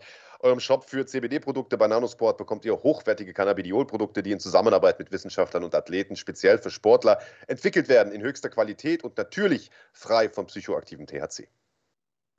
CBD wirkt dabei entzündungshemmend, verhindert Muskelrückgang, verbessert den Schlaf-Wach-Rhythmus und unterstützt den Körper dadurch besonders bei der Regeneration. MMA-Kämpfer wie Felix Schiffert, Markus Sies, Alexander Popek oder Mandy Böhm haben sich davon bereits überzeugt und verwenden Nanosport-Produkte in ihrer täglichen Routine. So ist es. Weitere Informationen und Produkte von NanoSquad findet ihr auf nanosquad.de oder auf der Instagram-Seite at the NanoSquad zusammengeschrieben. Mit dem Code Fighting10 ebenfalls zusammengeschrieben bekommt ihr 10% Rabatt und auch ein kleiner Share geht an uns. Das heißt, ihr unterstützt sozusagen indirekt auch uns. Der Versand ist kostenlos und erfolgt innerhalb von ein bis zwei Werktagen. Ja, und eine Sache muss ich noch dazu sagen. Ich hatte jetzt die Woche echt viel Stress, weil mein Computer abgeraucht ist. Ich habe hier bis, bis nachts im Büro gesessen, um irgendwie versucht, meine Files zu, ähm, zu sichern und so weiter und so fort. Habe trotzdem tagsüber trainiert und bin dann viel zu spät ins Bett gekommen und habe dann einfach, und das soll jetzt keine Anleitung sein für euch da draußen, zu wenig schlafen, denn Schlaf ist wichtig, aber habe dann, als ich ins Bett gegangen bin, irgendwie um halb drei, drei, mir so ein paar Tropfen CBD äh, unter die Zunge gelegt und war dann morgens zwar müde, aber ich war immer noch fit genug, um alles am Tag zu schaffen. Und das hätte ich halt normalerweise mit, weiß ich nicht, dreieinhalb, vier Stunden Schlaf niemals hinbekommen. Und ähm, das ist so ein Ding, so wirkt CBD für mich. Und ich kann das echt nur äh, euch ans Herz legen. Probiert es aus. Äh, nicht, nicht bei jedem ist die Wirkung gleich, aber für mich äh, ist das Ding auf jeden Fall eine Sache, die ich weiterempfehlen kann, dass man es ausprobiert. Außerdem geht natürlich ein herzliches Dankeschön an unser Sponsorenteam bei Top 10, einer der führenden Kampfsportmarken für Boxen, Kickboxen und MMA. Und ich werde ja nicht müde zu betonen, dass äh, wir Top 10 und vor allen Dingen äh, dem Jiu-Jitsu- und Karatemeister Brückner, der das Ganze gegründet hat, viel verdanken, denn durch sein Einfallsreichtum und ähm, das neue Equipment konnte er das Image des Sports erheblich aufpolieren und damit dafür sorgen, dass der Boxsport auch tatsächlich olympisch geblieben ist. Ja, und nicht nur das Image aufpolieren, sondern den Sport auch sicherer machen. Das ist ja äh, letztlich das, was äh, für die Sportler am wichtigsten ist, denn die Kopfschützer von Top 10 zählen zu den besten auf dem Markt und sind sogar von der TU Berlin auf ihre Sicherheit hin geprüft. Falls du mal nicht im Ring oder Cage stehst, kannst du auch mit der Fashion von Top 10 punkten. Gibt es eine ganze, äh, ja, eine ganze Modelinie äh, von echt stylischen Klamotten. Lässige Shirts und Fitnesszubehör gehören ebenso zur Grundausstattung von Top 10 wie hochwertige Boxsäcke und erstklassige Ausrüstung für den Breiten- und Leistungssport. Also ich muss sagen, gerade diese Schienbeinschützer äh, die äh, stoßen bei vielen Leuten, die ich kenne, auf extrem große Beliebtheit, weil die A gut sitzen, ja. B relativ dick gepolstert sind und äh, Leute, die häufig mit Schienbeinschützern irgendwie trainieren, die wissen, die verrutschen auch mal, wenn mal irgendwie ein Kick irgendwie blöd landet und so. Diese Dinger sitzen bombenfest und äh, haben tatsächlich ein sehr, sehr dickes Padding. Ähm, also auch die Dinger kann man empfehlen. Produkte von Top 10 äh, rundum top. Genau, die verstehen ihr Handwerk, machen gute Sachen und äh, ja, der Sport ist ja intensiv genug, da macht es Sinn, sich zu schützen. Weitere Infos über Top 10 und viele tolle Angebote der Trendmarke findet ihr auch unter www.top10.de. Einfach reinklicken und nach Lust und Laune shoppen. Und damit die Kasse hinterher auch stimmt, könnt ihr hier mit dem Code Fighting10, also Fighting und eine 10 als Zahl dahinter, glatte 10% Rabatts einfahren und äh, auf jede einzelne Bestellung da also 10% bekommen, von jedem Euro 10 Cent runtergerechnet. Ihr wisst schon, wie das funktioniert. So ist es. Und äh, ihr wisst auch, wie What's in the Bag funktioniert. Deswegen freut euch jede Woche drauf. Gibt nämlich was zu gewinnen. Der Big Daddy war letzte Woche im Stress. Ihr habt es gehört. Deswegen ist, glaube ich, der ein oder andere Preis noch nicht angekommen. Äh, wird wahrscheinlich noch nachgeholt. Meldet euch ganz wichtig bitte immer über Instagram. Da äh, bitte mal eine kurze Nachricht schreiben, wenn ihr hier was gewonnen habt. Dann geht der Shit zu euch und zwar umgehend. Äh, nicht irgendwo auf Facebook da wen anschreiben oder sowas. Das geht am Ende des Tages unter. Ähm, es auf Insta. Dann schickt der gute Big Daddy. Dann lässt er das seine Bediensteten äh, machen. Dann schickt er da diese, diese fliegenden Affen los äh, aus dem Fenster, die das Zeug zu euch. Lumpas. Ja, wollen wir, wollen wir loslegen oder was? Ja klar, What's on the Back. Das ist die Kategorie, auf die ihr alle gewartet habt. Und ja, natürlich, ich weiß nicht, wer es geschrieben hat hier. Äh, ich glaube, Konziliarche hat sich gewundert, weil wir noch nicht über KSW gesprochen haben. Machen wir ja noch. Keine Angst. Äh, nur weil jetzt What's on the Back kommt, heißt noch lange nicht, dass wir am Ende sind. What's in the Back ähm, ist für die Leute, die es nicht kennen, machen wir erstmal einen Trailer. Müssen wir eigentlich erstmal einen Trailer machen, oder? Haben wir den bereit? Ja, dann gib ihm.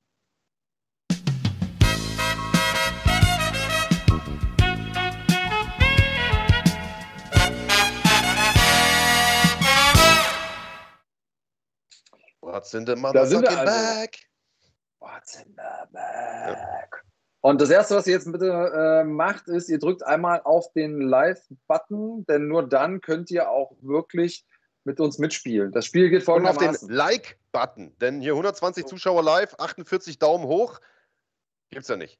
Und unsere treuesten nee. Haters sind auch nicht dabei. Diese zwei Daumen runter, die sind schon seit ein paar Wochen nicht mehr am Start. Also entweder hat man denen das Internet abgeklemmt, so wie Kahn heute, oder die sind zu Fans geworden. Die haben wir wahrscheinlich zu Beliebern äh, konvertieren können. Genau, also auf Live drücken, auf Like drücken, äh, auf Abo drücken, sowieso alles. Ähm, und ihr müsst Mitglied sein tatsächlich, um mitspielen zu können. Das heißt, ihr könnt natürlich hier lustig mitraten. Gewinnen könnt ihr aber nur, wenn ihr Mitglied seid. Das sehen wir hier im Chat. Dann ist nämlich so ein lustiges, rundes Bildchen neben euren Namen. Und dann könnt ihr meine Frage beantworten. Der, das erste Mitglied mit der richtigen Antwort gewinnt einen Preis. Welchen Preis? Weiß noch keiner, denn die Preise befinden sich in insgesamt drei Taschen. Ihr könnt eine Tasche aussuchen, bekommt dann nicht die Tasche, sondern das, was drin ist in der Tasche. Ähm, das macht so ein bisschen den Reiz dieses Spiels aus. Ich glaube, ich habe es einigermaßen erklärt. Wer einmal gewinnt an einem Tag, kann am selben Tag nicht nochmal gewinnen, egal was in der Tasche war. Und ähm, wichtig ist auch nochmal, dass, ähm, dass äh, das Mitglied zählt, das bei uns im Chat auftaucht. Ähm, ja. Und äh, nicht nicht das, was bei euch steht. Denn wenn bei euch ist, wegen Latenz und so weiter und so fort, werdet ihr manchmal schneller angezeigt. Was lachst du da? Hat jemand gegen mich? Äh, also erstens gehatet? haben wir, jetzt waren die zwei Daumen runter da, jetzt sind sogar schon drei. Und ah, dann ist Dennis Haupt, keine Ahnung, wer der Motherfucker ist, kommt ja erstmal rein, sagt, ihr zwei Loser. Und als hätte ihm das nicht gereicht, schießt du nochmal hinterher, Big Daddy, du Loser. Sehr gut.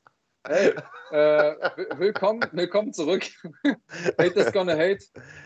Ich disse euch beide jeden Tag. Ja, kriegen wir aber leider nicht mit. Also am besten spart ihr die Disses auf für den Sonntag. Immer schön hier in den Chat schreiben, dann können wir es auch lesen. Genau. Äh, und es befeuert den Algorithmus auch noch ein bisschen. Also äh, gerne Beleidigung immer hier rein. Also Dennis Haupt scheint dein persönlicher Fan zu sein. Ich habe meinen ja auch. Der ist heute gar nicht da, dieser komische. Wer ist der Motherfucker? FT äh, ist nicht am Start. Also beste Grüße in den Urlaub, wo auch immer das ist. Wahrscheinlich in, naja, ich sag's lieber nicht. Schieß los. ja, wir wollten doch hier eigentlich gerade Spaß haben bei What's in the Back. Ja. Äh, ja. Lass uns damit mal anfangen. Ähm, erste Frage, ähm, so ein bisschen passend auch zu unserem Thumbnail, zu unserem Thema heute. Gegen wen hat Nasrat Hakbarast sein UFC-Debüt gegeben? Ich brauche Vor- und Nachnamen. Groß- und Kleinschreibung egal, aber Vor- und Nachnamen, egal in welcher Reihenfolge, des UFC-Gegners, des ersten UFC-Gegners von Nasrat Akbarast und zwar egal in welcher Reihenfolge. Dober ist falsch, Leute. Ne, Drew Dober ist falsch.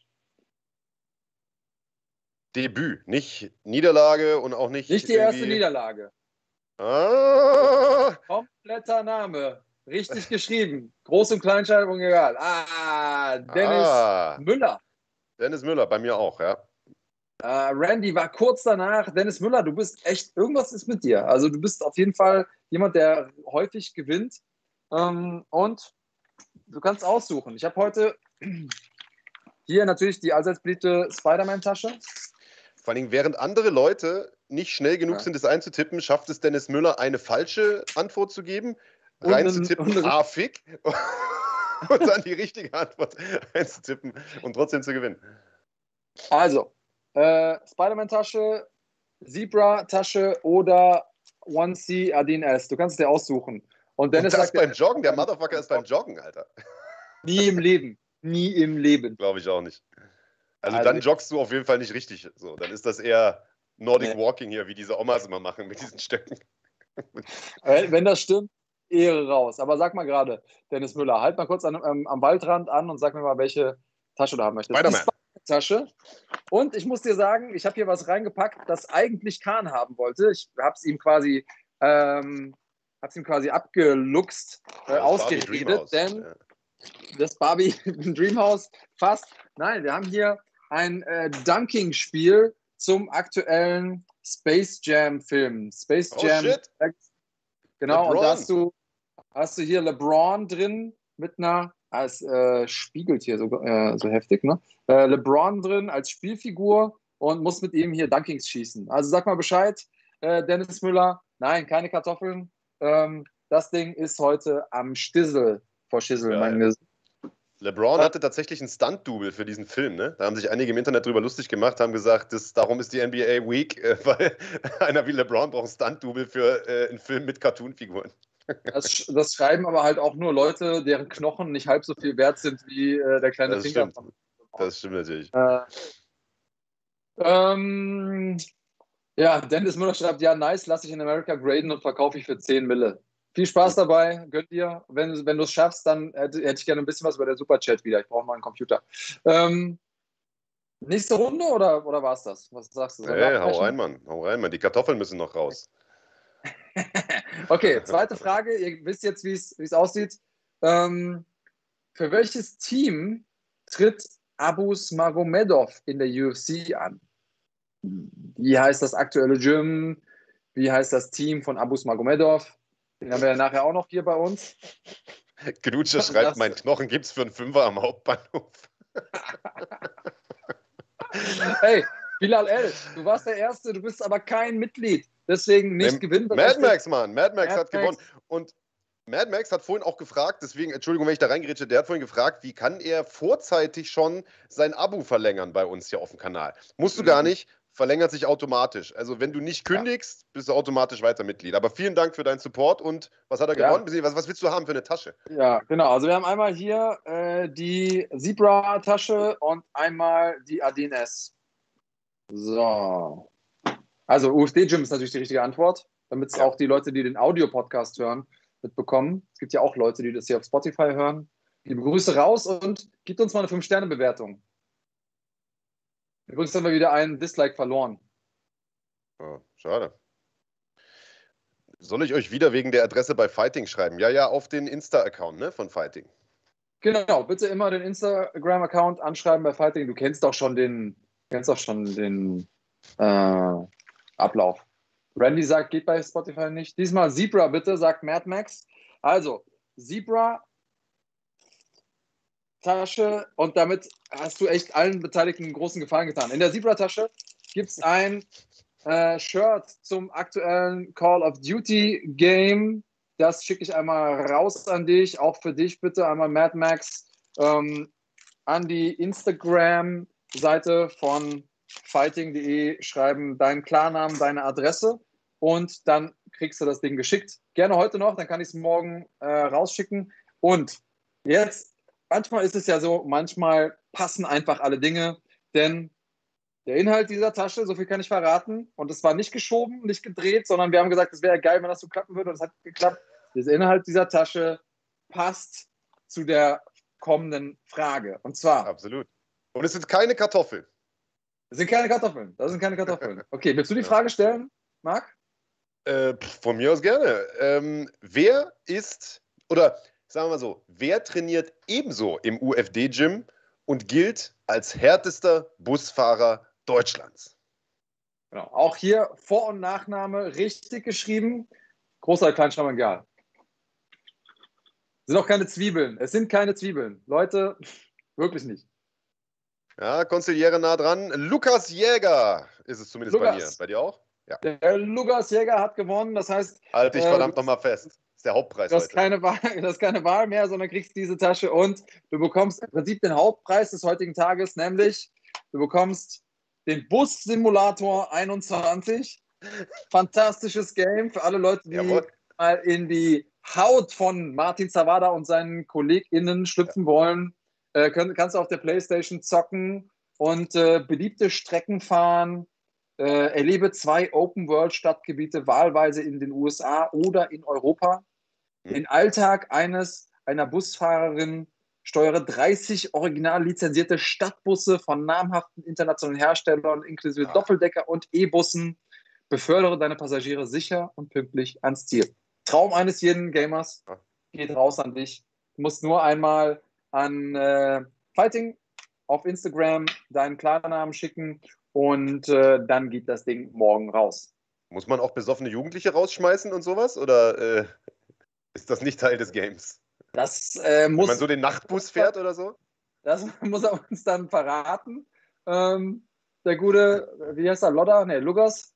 Ähm, und äh, das, das, war's für heute äh, mit What's in the Bag. Nächste Woche geht's weiter. Selbe Stelle, selbe Welle.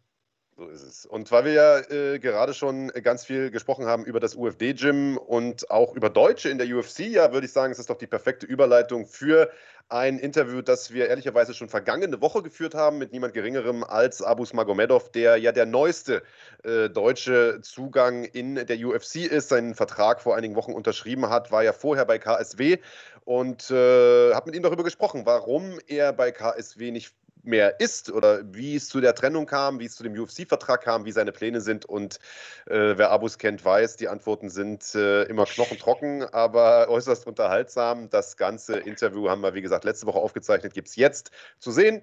Viel Spaß damit. Abus Magomedov, schönen äh, Dank, dass du dir die Zeit genommen hast und herzlichen Glückwunsch nochmal an dieser Stelle zum unterschriebenen UFC-Vertrag. Ich glaube, es gibt keinen Kämpfer aus der deutschen MMA-Szene, bei dem man schon länger gesagt hat, der muss doch eigentlich in die UFC. Wann ist es denn endlich soweit? Jetzt ist es endlich soweit. Wie geht's dir? Hi, grüß dich. Alles gut. Danke nochmal. Äh, ja, wie du sagst, es lag natürlich nicht an mir. Ich hätte gerne schon vor ein paar Jahren da gekämpft, aber jetzt bin ich endlich da und jetzt warten wir mal ab.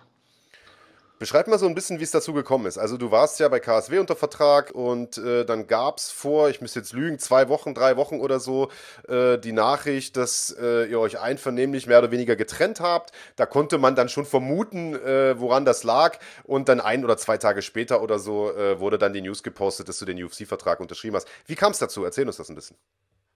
Also bei KSW war ich ja äh, auf 84 Kilo eingeplant. Da habe ich auch einen Kampf gemacht. Mm, mit Gegnern war es richtig schwer, weil jedes Mal jeder hatte, hatte irgendeine Ausrede und der einzige Kampf, der für die interessant war für KSW, war gegen Mamet. Und ich habe, äh, bevor ich den Vertrag unterschrieben habe, vor zwei Jahren habe ich denen gesagt, einzige Bedingung, Mamet ist der einzige Mann, gegen den ich nicht so gerne kämpfen würde.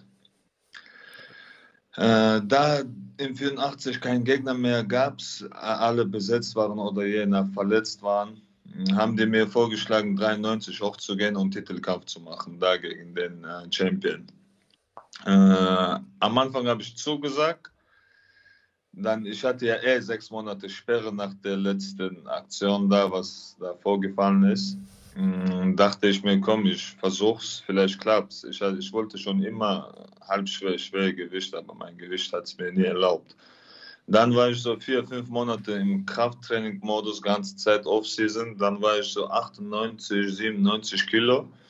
Eigentlich perfekte Gewicht für mich. Ich dachte, sobald ich 98 habe, reicht es mir für 93.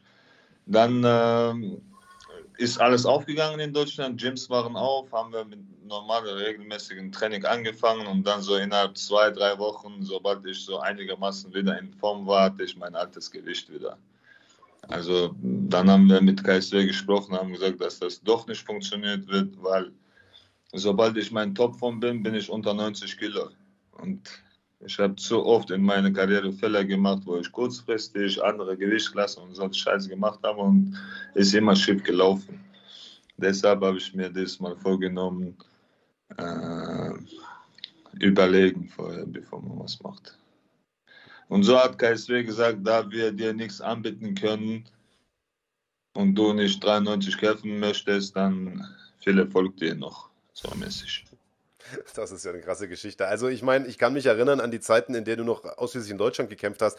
Da gab es ja schon das Problem, dass es extrem schwierig war, genau. Gegner zu finden. Äh, dann wechselst du rüber zu KSW, machst da einen Kampf, gewinnst das Ding und findest wieder keinen Gegner in einer der größten Organisationen Den Europas. Den Kampf habe ich auch so erst nach einem Jahr bekommen, nachdem ich ja. unterschrieben habe. Ne? Ja. Ich sollte 2019 September in London Wembley Arena kämpfen gegen äh, einen Südafrikaner. Dann hatte ich so eine Zahnentzündung gehabt. Zwei Monate war ich außer Gefecht und seit nur zwei Monaten in diesen zwei Jahren war ich nur nicht bereit. Sonst diesen restliche Zeit war ich ganze Zeit, ey, gib mir Datum. Ja, jetzt ist so, jetzt ist so, jedes Mal. Ja. Und jetzt bin ich ich hoffe, jetzt werde ich keine Probleme mit Gegnern haben. Also jetzt mit Sicherheit nicht mehr. Ja, da, da äh, Ja, genau. Naja, ich meine, man weiß es nicht, ne? Aber äh, also bevor wir jetzt auf, auf UFC kommen, da sprechen wir jetzt natürlich gleich nochmal ausführlich drüber. Aber äh, lass uns mal ganz kurz beim KSW-Thema bleiben. Ich meine, gerade im Mittelgewicht sind die ja eigentlich super stark besetzt. Die haben ja gute Leute dort. Wollte kein einziger da kämpfen? Ein, ja, ich habe auch gedacht, bevor ich, äh, ich hatte ja, bevor ich KSW unterschrieben hatte, ich hatte ein paar Verträge vor mir liegen. Und ich habe mich so ein bisschen schlau gemacht, geguckt, wo in meiner Gewichtsklasse was ich machen könnte, damit das für mich in der Zukunft für UFC ausreichen würde, damit ich dann, falls ich äh, KSW Champion sein sollte, wenn ich komme, damit ich direkt vernünftige Gegner kriege. Und das war mein Ziel, dass ich vernünftige, vernünftig besetzte Gewicht, so 84 Klasse bin. Und KSW war meiner Meinung nach zu der Zeit beste Mittelgewicht. Ja? Ja, und danach, das war optische Täuschung. ja, am Ende, ist, am Ende kann man es so stellen lassen, optische Täuschung. Ja, schade, aber du hast recht, jetzt, äh, jetzt sollte es das Problem erstmal nicht mehr geben. Äh, also auch die UFC hat natürlich einen extrem starken äh, Mittelgewichtskader und also da sollte sich jemand finden, der, der gegen dich antritt. Wie, wie kam es dazu, dass es jetzt mit der UFC doch geklappt hat? Also äh, du hast ja selber gesagt, du hättest wahrscheinlich schon vor fünf Jahren da gekämpft, aber äh, man weiß, äh, richtige Zeit, richtiger Ort, ne? es muss ein Spot frei sein in der Gewichtsklasse, die Bilanz muss stimmen mhm. und so weiter. Wie, wie kam der Kontakt zustande und, und wie hast du davon erfahren, dass es mit der UFC klappt? Also den Kontakt mit der UFC haben wir schon seit mehreren Jahren eigentlich. Und äh, jedes Mal war es äh, so, dass die uns gesagt haben, äh, ja, noch ein, zwei Kämpfe, noch ein, zwei Kämpfe, dann quatschen wir nach PFL war es so, dass mein letzter Kampf der Niederlage war und mit der Niederlage kommst du schwer in die UFC. Mhm, haben die uns wieder gesagt, okay, macht äh, ein, zwei Siege und dann kommt, dann quatschen wir wieder. Und jetzt hat es so geklappt, dass ich nach der letzten Niederlage zwei Siege geholt habe und äh, Free Agent war. Haben die, also die Verhandlungen sind gut verlaufen. Ich habe einen guten Vertrag bekommen. Ich bin zufrieden. Das klingt gut. Und äh, erfahren habe ich das, äh, ich wusste ja schon im Vorfeld, dass sehr wahrscheinlich, dass es UFC wird, weil wenn es mit KSW nicht klappt, wohin denn sonst? Ja. Genau, und da Ivan jetzt eine gute Connection zu UFC hat, durch seinen äh, Partner und äh, deshalb habe ich mir, ich wusste ja schon im Vorfeld, dass ich wahrscheinlich äh, Juni, August schon in die UFC werde. Ja, wie ist denn, wie ist denn jetzt die Timeline? Also äh, in der UFC ist momentan eine Menge los. Es werden Veranstaltungen auch mal komplett gestrichen. Es werden Kämpfe rumgeschoben. Kämpfe fallen aus. Kämpfe finden statt. Hat alles mit der Corona-Situation zu tun. Hast du schon, äh, hast du schon ein Datum gesagt bekommen, wann es losgeht? Äh, so wie ich jetzt mitbekommen habe, ich habe nichts Konkretes noch äh, von denen gesagt bekommen. Ist jetzt fast eine Woche rum, dass ich den Vertrag unterschrieben habe. Jetzt haben die mich von USADA angerufen, diese ganze Papierkram, die ist das jetzt, ist das alles erledigt? Mhm.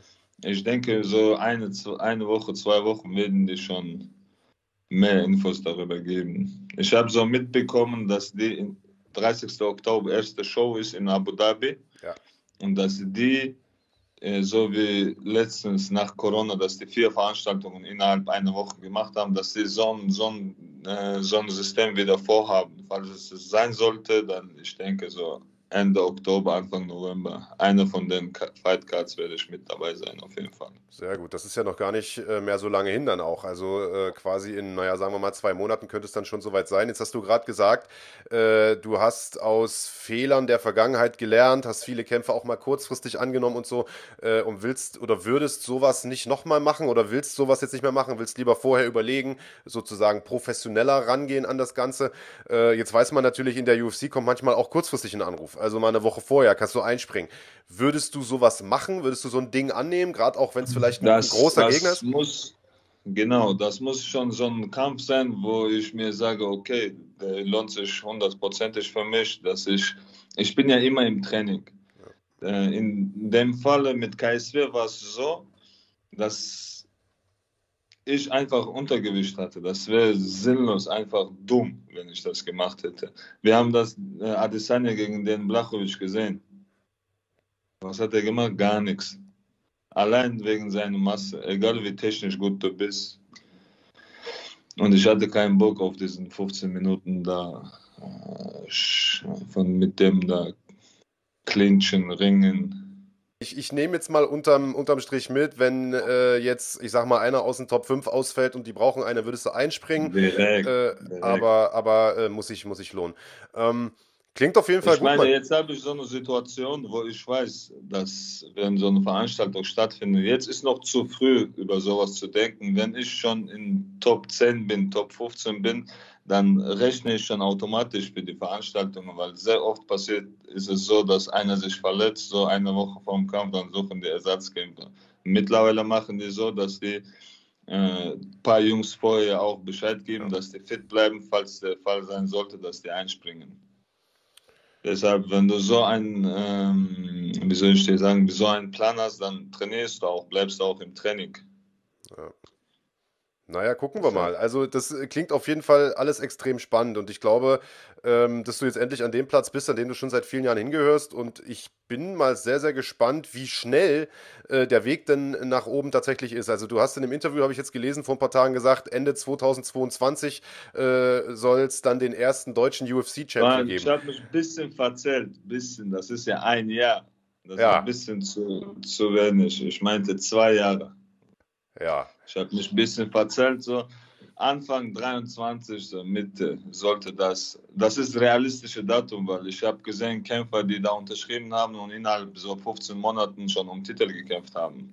Ja. Mit ein bisschen, mit bisschen Trash-Talk und Performance wird das schon funktionieren. Wollte ich gerade sagen. Ich meine, wenn die Performance da ist, ist das auf jeden Fall möglich. Man hat das gesehen. Also, äh, ich will dich jetzt nicht drauf festnageln, aber Mitte 2023 sind wir da mal gespannt. ja.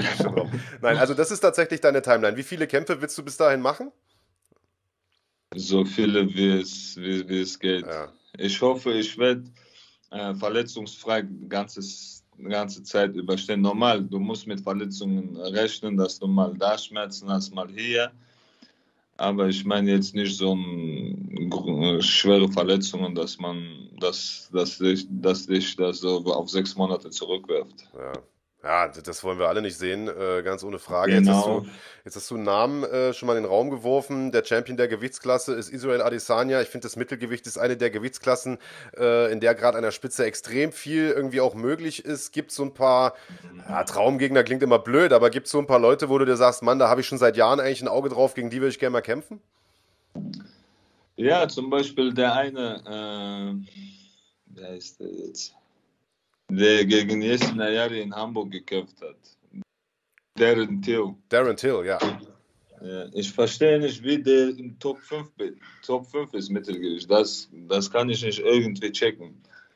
Ja. Dann, es gibt noch ein paar Jungs, die in Top 10 sind, die, wo ich mich auch frage, ey, was geht denn da ab?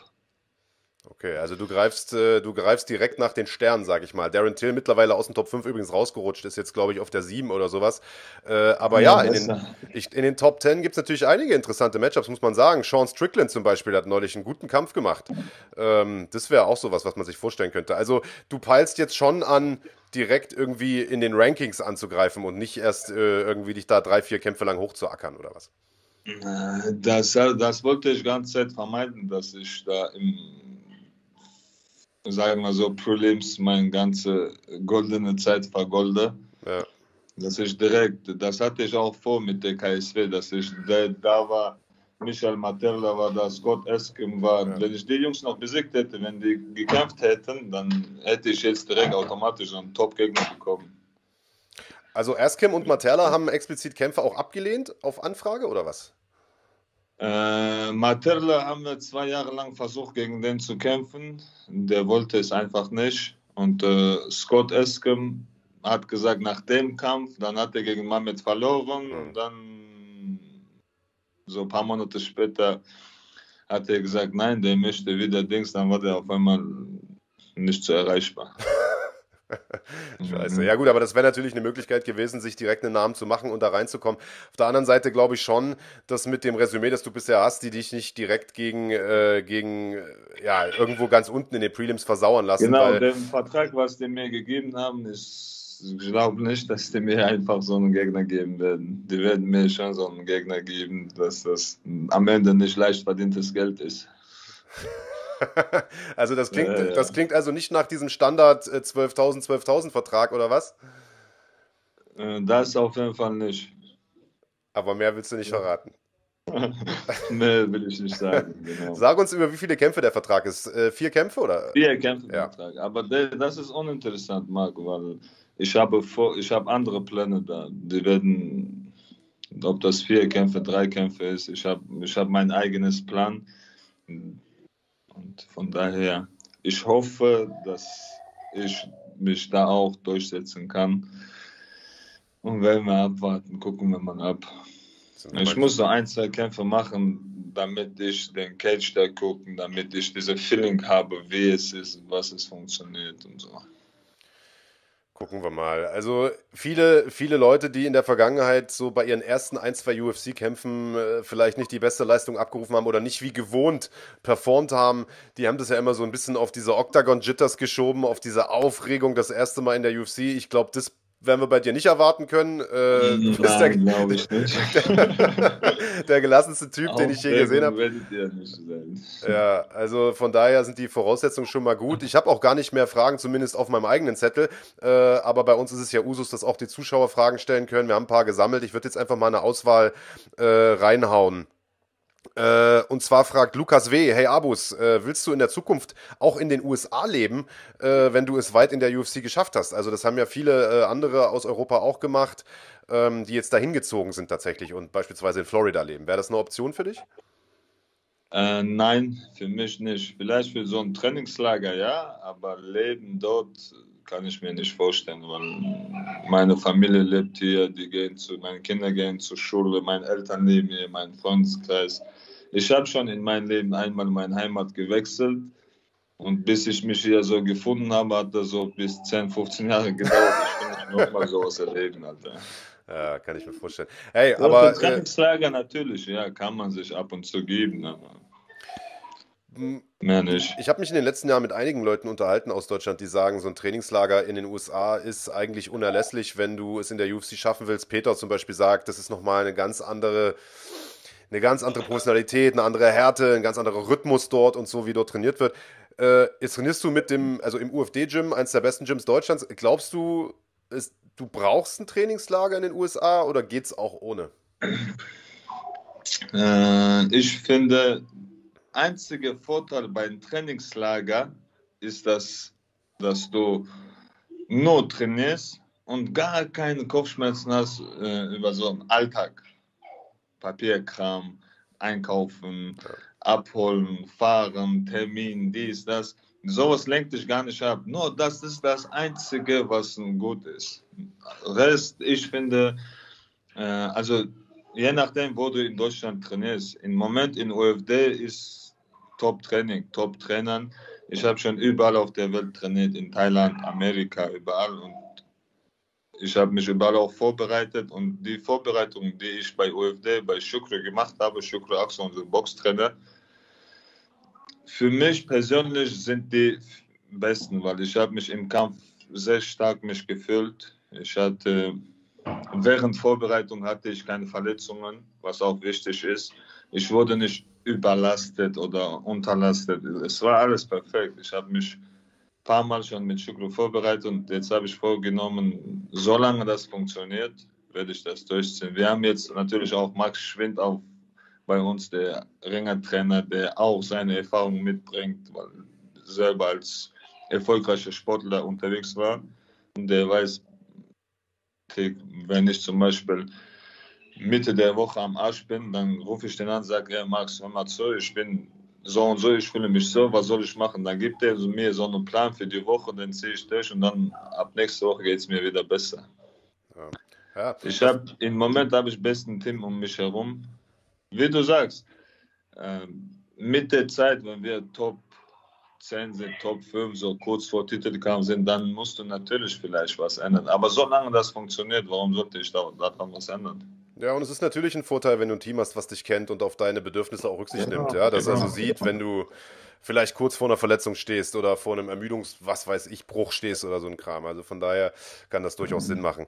Was haben wir noch hier? Äh, Resat Burunsch fragt, Abus hat Sparring gegen Soldic und gegen Engizek gehabt. Wen hält er für den besseren? Ah, die sind beide schwach.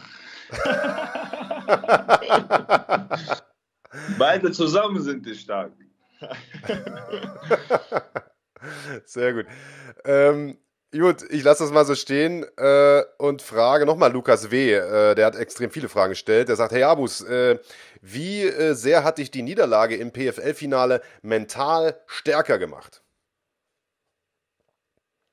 Ähm, das hat, wie stark mich gemacht hat, kann ich dem leider nicht sagen, aber ich bin mir sicher, das hat mich auf jeden Fall stark gemacht. Ich, das hat mich auf jeden Fall ein Stück reifer gemacht. Ich sehe jetzt die Sachen ganz anders, weil es ist ja nicht nur der Augenblick, der da passiert ist. Das war davor was vorgefallen, danach und das, das Ganze drumherum hat mich auf jeden Fall um so einiges schlauer gemacht, sagen wir so. Ähm, Nochmal von Resat Burunsch, der sagt, Smolik oder Eckerlin, wer gewinnt? Ernst, Alter, wenn ich das im Internet sehe, dass Leute darüber noch diskutieren und so. In MMA, ne, jetzt die Frage. Ja, gehe ich von aus, dass das gemeint ist, ja, ja. Ja, das ist, du als Journalist darfst du gar nicht solche Fragen stellen. Hey, ich leite das nur weiter. ich bin mir sicher, dass Christian Eckern den auseinandernehmen wird in MMA. Jetzt nicht böse gemeint, nichts gegen Smolik, aber im Kickboxen vielleicht wäre das ganz andere äh, Sache. Ja, ich meine, in MMA ist noch ein bisschen zu früh, weil Christian hat sich schon überall bewiesen überall auf der Welt hatte gegen, der hat nie Gegner gesucht, hat immer gegen starke Jungs gekämpft und äh, allein das ist schon. Hör zu, Mann, Christian ist ein Gangster auf jeden Fall. Ähm, ich habe letzte Woche genau. mit Andreas auch drüber gesprochen. Ähm, ich sehe es äh, ich ähnlich wie du. Also ich, ich glaube, Smolik wird oftmals unterschätzt irgendwie, weil alle denken, der ist eine Pflaume. Ich glaube schon, dass der kämpfen kann, der kann definitiv Kickboxen. Er hat halt nicht der so ist gute. sein Leben lang im Sport. Ja. Normal, der muss ja können, Ja. irgendwas. Richtig. Äh. Und er ist größer, er ist schwerer, wer weiß. Aber äh, ich denke auch, sollte es so einen Kampf geben, wäre da wahrscheinlich, ähm, oder mit ziemlicher Sicherheit, Christian Eckerlin. Bis der- erster Clinch, der, der Kampf wird bis erster Clinch dauern. Ja. Sobald Mark, äh, Christian den geclincht hat, dann ist die Sache vorbei. Ja. Ich glaube, das trifft es auf den Punkt. Äh, dann äh, haben wir ein etwas ausgeglicheneres Duell. Susanne fragt, wen hast du vorn bei Max Koga gegen äh, Mohamed Trabelsi? Den Kampf gibt es ja im September. Äh, den Mohammed kenne ich gar nicht. Jetzt habe ich vor kurzem so mitbekommen, dass da, weil ich den Max folge, dass da so eine Trash-Talk, äh, so eine Geschichte, Big Drama Show drumherum ist. So. Ja. Ich drücke natürlich den Max die Daumen, weil den Max kenne ich persönlich. Mit Max haben wir in Dänemark war das, das war mein vierter Kampf, glaube ich. Da haben wir uns kennengelernt, haben wir uns gegenseitig gecoacht, sagen wir so, weil wir dazu wenig waren, ein Kämpfer, ein Betreuer. Weil Max, Max ist ein starker Junge, hat wie auch, wie der Christian hat schon viele Schlachten gehabt, überall schon gekämpft. Aber ich kenne den Moment nicht, vielleicht ist der gut, kann ich nicht sagen. Ich bin für Max. Ja, lassen wir uns überraschen. Am 18. September sind wir schlauer. Äh, und Heinrich Hempel will noch wissen, ähm, du hast mal gesagt, du hast in den USA mit Top 15 Kämpfern trainiert und warst nicht überzeugt. Äh, kannst du da Namen nennen? Möchte Heinrich Hempel wissen. Ähm, Namen? Ich kenne den Namen nicht, ehrlich gesagt. Ich kann dir seine Fresse mal zeigen. Kannst du uns das Den Gym Namen zumindest nicht. verraten? Das war in ATT. Ja. Ich habe mich die ganze Zeit ATT vorbereitet. Und das war noch vor zwei Jahren, zweieinhalb Jahren ist das her. Und die Jungs, wenn ich so heute sehe, wo die Jungs so kämpfen, das tut schon ein bisschen weh. Ja gut, vielleicht kämpfst du ja auch bald dort, Abus. Äh, ich, ich danke Jetzt habe ich ja die Möglichkeit bekommen. Ich hoffe, wird alles gut verlaufen. Ich glaube, das wird es. Und äh, was lange währt, wird endlich gut, sagt man ja. Und äh, ich glaube, dass das bei dir tatsächlich zutreffen könnte. Äh, freue mich riesig für dich, dass das endlich geklappt hat äh, mit dem UFC-Vertrag. Also ich meine, ich weiß gar nicht, wie lange äh, du schon in Deutschland kämpfst und äh, immer Äh, wieder ablieferst. 2010. Ja, also seit elf Jahren ein langer, langer Grind. Ähm, ich hoffe, ähm, ja, es, es geht jetzt erfolgreich weiter. Wir werden auf jeden Fall dranbleiben. Ich danke dir erstmal, dass du dir die Zeit hier genommen hast, unsere Fragen zu beantworten. Kein Bleib Problem. gesund. Danke. Und sobald du Ihr was weißt, auch. melde dich. Sobald ich was weiß, gebe ich Bescheid. Alles klar. Abos, hau rein. Beste Grüße an Alles alle. klar. Ciao. Ciao. Ciao.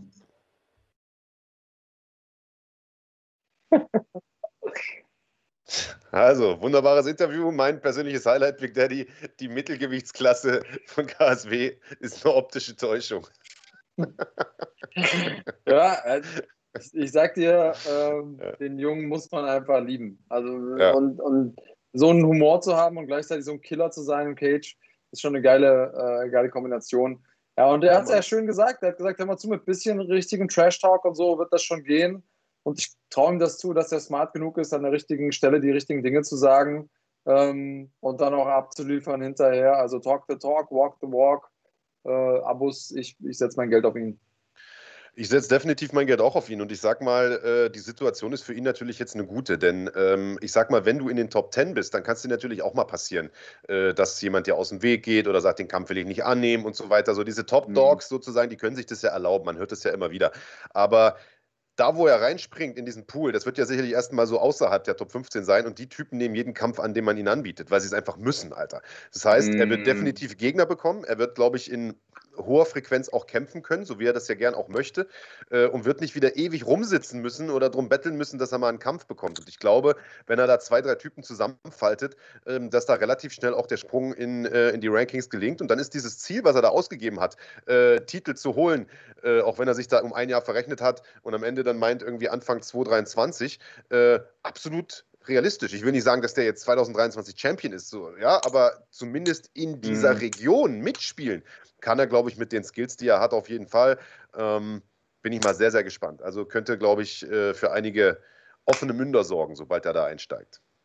Das äh, glaube ich tatsächlich auch. Ähm, Näheres werden wir erfahren, wenn es soweit ist. Und natürlich werden wir wieder mit ihm reden, wenn es News gibt oder äh, wenn es konkreter wird.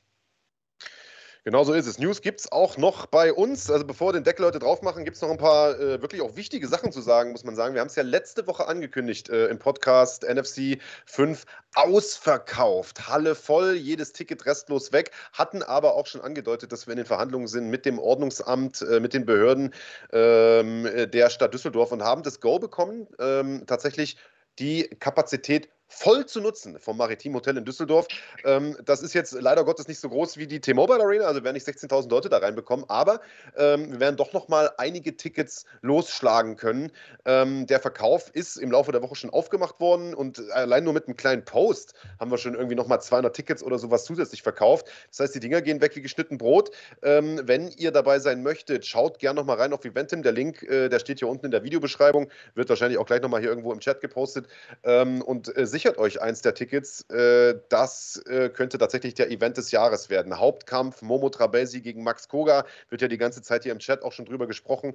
Äh, ein Kampf, auf den ich mich persönlich riesig freue, aber fast noch mehr freue ich mich auf die Viertelfinalkämpfe der ja, NFC. Series. Denn äh, die, äh, die Regular Season Fights waren der absolute Hammer. Wer sie gesehen hat, äh, weiß, wovon wir reden. Ein paar der Kämpfe äh, gibt es ja auch for free bei uns auf dem Kanal. Und die Paarungen, die es dort gibt, die haben es absolut in sich. Und ich glaube, das äh, wird, also da wird ein Highlight das nächste Jahr an diesem Abend.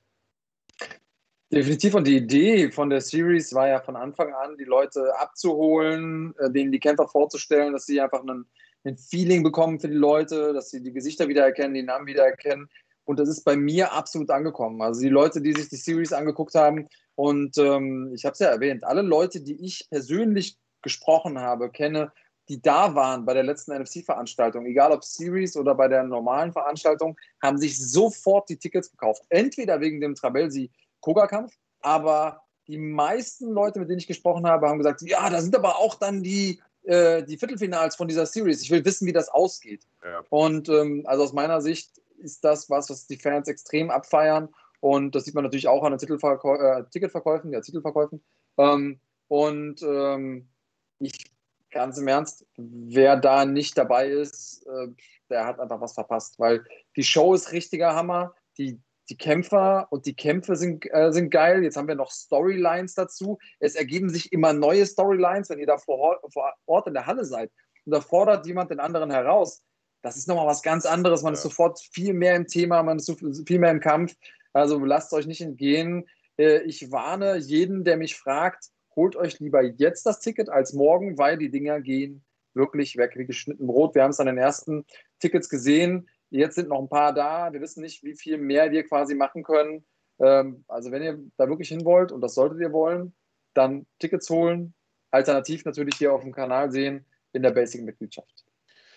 Ja, wurde gerade auch gefragt, wie äh, groß denn die maximale Auslastung dieses Saals im äh, Maritimen Hotel in Düsseldorf ist. Ich muss gestehen, ich weiß es ehrlich gesagt gar nicht hundertprozentig genau, aber die Zahl, die Heinrich Hempel hier reingepostet hat, die stimmt definitiv nicht. Er hat geschrieben, 750 ist, glaube ich, die maximale Auslastung. Also es ist definitiv nicht korrekt, weil so viele Karten sind längst weg. Ähm, ich, ja. äh, also es ist jenseits der 1000. Ich bin mir jetzt aber nicht sicher, ob es 1200, 1500, 1800, was weiß ich was sind. Ähm, da äh, stecke ich nicht drin. Ich mache den Saalplan nicht. Äh, und wie gesagt, das Ganze wird sowieso gerade mit heißer Nadel gestrickt. Äh, wir haben die Info erst seit ein paar Tagen, dass wir überhaupt äh, volle Kapazität gehen können. Ähm, ja, aber es sind auf jeden Fall deutlich mehr als 750, das ist schon mal Fakt. Also in diesen Saal gehen, glaube ich, 1,5 oder sowas rein. Äh, Fakt ist, die Tickets gehen weg ohne Ende. Ähm, wir haben auch noch äh, die Tickets, die ja an die ganzen Teams gehen, die sind der Rechnung noch gar nicht mit drin. Äh, die muss man theoretisch auch noch wegrechnen. Also wie Big Daddy schon richtig sagt, äh, wenn ihr das ganze Ding live sehen wollt, äh, schaut mal rein bei Eventim, ein paar Tickets gibt es noch. Und die äh, Frage von wem war sie denn? Ich glaube auch von Heinrich Hempel, ich bin mir aber gar nicht mehr hundertprozentig sicher. Der äh, hatte gefragt, wie ist das denn, wenn ich mir jetzt ein Ticket für den Samstags-Event kaufe, also für NFC 5, kann ich mir auch den Event am Freitag damit anschauen? Denn wir haben, äh, ihr kennt das von NFC, wieder so einen Doppelheader. Wir machen am Freitag eine Amateurveranstaltung. Also wer den Amateur-Event äh, vor ein paar Wochen gesehen hat, äh, hui, da, äh, das war auch so ein Showstealer. Also da waren einige richtige Kracher bei. Ähm, das Ticket vom Samstag gilt aber nicht für den Freitag. Also da müsst ihr ein extra Ticket holen. Das ist aber, äh, soweit ich das weiß, einen Tacken günstiger, äh, weil ja in Anführungsstrichen nur Amateure. Dafür habt ihr aber irgendwie gefühlt 20 Kämpfe und 19 äh, davon Nonstop-Action. Also von daher schaut ja. gerne mal rein. Also die Amateure haben beim letzten Mal richtig gut abgeliefert. Ähm, das klingt immer so ein bisschen, ja, sind ja nur Amateure, aber das war absolute Action und Unterhaltung pur. Und wir schulden dem guten äh, Mad Max noch eine Antwort. Er hat ja einen Superchat gepostet und hat gefragt, was passiert, äh, wenn ähm, Max Koga äh, Mohamed Trabelsi besiegt, ob er dann als nächstes gegen Torres kämpft. Also erstens glaube ich, dass KSW sich nicht danach richtet, wie, ähm, wie Koga bei uns kämpft, obwohl hingucken werden die trotzdem, logischerweise. Ähm, und ich kann mir ganz gut vorstellen, dass, ähm, weil der Kampf ja schon knapp war und nicht unumstritten, dass die das als direktes Rematch machen. Kann ich mir zumindest mal vorstellen. Wie sieht es bei dir aus, Marc? Ja, also äh, ich habe jetzt hier parallel gerade eine Frage gelesen, deswegen habe ich jetzt nicht alles gehört, was du gesagt hast. Also auf die Gefahr hin, dass ich jetzt wiederhole. Ich, äh, man hat ja Leuten hören, dass KSW nach Deutschland kommen möchte. Hast du das angesprochen? Ja, also Nein. also sollte das so sein, Nein. Nein. Also das, das hört man munkeln, sollte das so sein, dann glaube ich, ist dieser Kampf auf jeden Fall safe, weil dann braucht man natürlich ein deutsches Zugpferd. Äh, wird das nicht passieren in diesem Jahr, was ich momentan ehrlicherweise relativ wahrscheinlich finde, weil ja diese Corona-Situation immer noch relativ unübersichtlich ist. Äh, wir haben ja im Übrigen das Glück mit NFC 5, dass es auch ein Tag vor der Bundestagswahl ist und wir also relativ sicher sein können, dass da an diesen äh, Einlassbeschränkungen auch nichts mehr gemacht wird. Eine Woche später sieht das vielleicht schon wieder ganz anders aus. Äh, das heißt, ich weiß es nicht, aber äh, ich könnte mir schon vorstellen, dass das in diesem Deutschland-Szenario schon klappt. Wenn nicht, weiß man es nicht. Also ich glaube nicht, dass KSW äh, ihr Matchmaking abhängig machen von ähm, dem Kampfausgang hier in Deutschland. Es sei denn natürlich, Max geht irgendwie schwer K.O. oder sowas. Aber äh, ja, würde ich jetzt sagen, dass das nicht unbedingt ähm, miteinander hängt, äh, miteinander zusammenhängt. Äh, ja. Ja, und also eine Frage äh, oder zwei Fragen vielleicht auch noch ganz kurz abgehandelt äh, zu dem Thema. Äh, wann geht das am Freitag los? fragt Geigerzähler. Ich frage mal den Kahn. Ich meine auch 18 Uhr, 17 Uhr? 18 Uhr, also sowohl Samstag als auch am Freitag gehen die Veranstaltungen um 18 Uhr los. Äh, Martin Bucher, dann wird schon freitags angereist, da machst du definitiv nichts verkehrt, äh, denn diese Amateur-Events, also ich sag dir, absoluter Hammer, auch natürlich im Maritim-Hotel drin.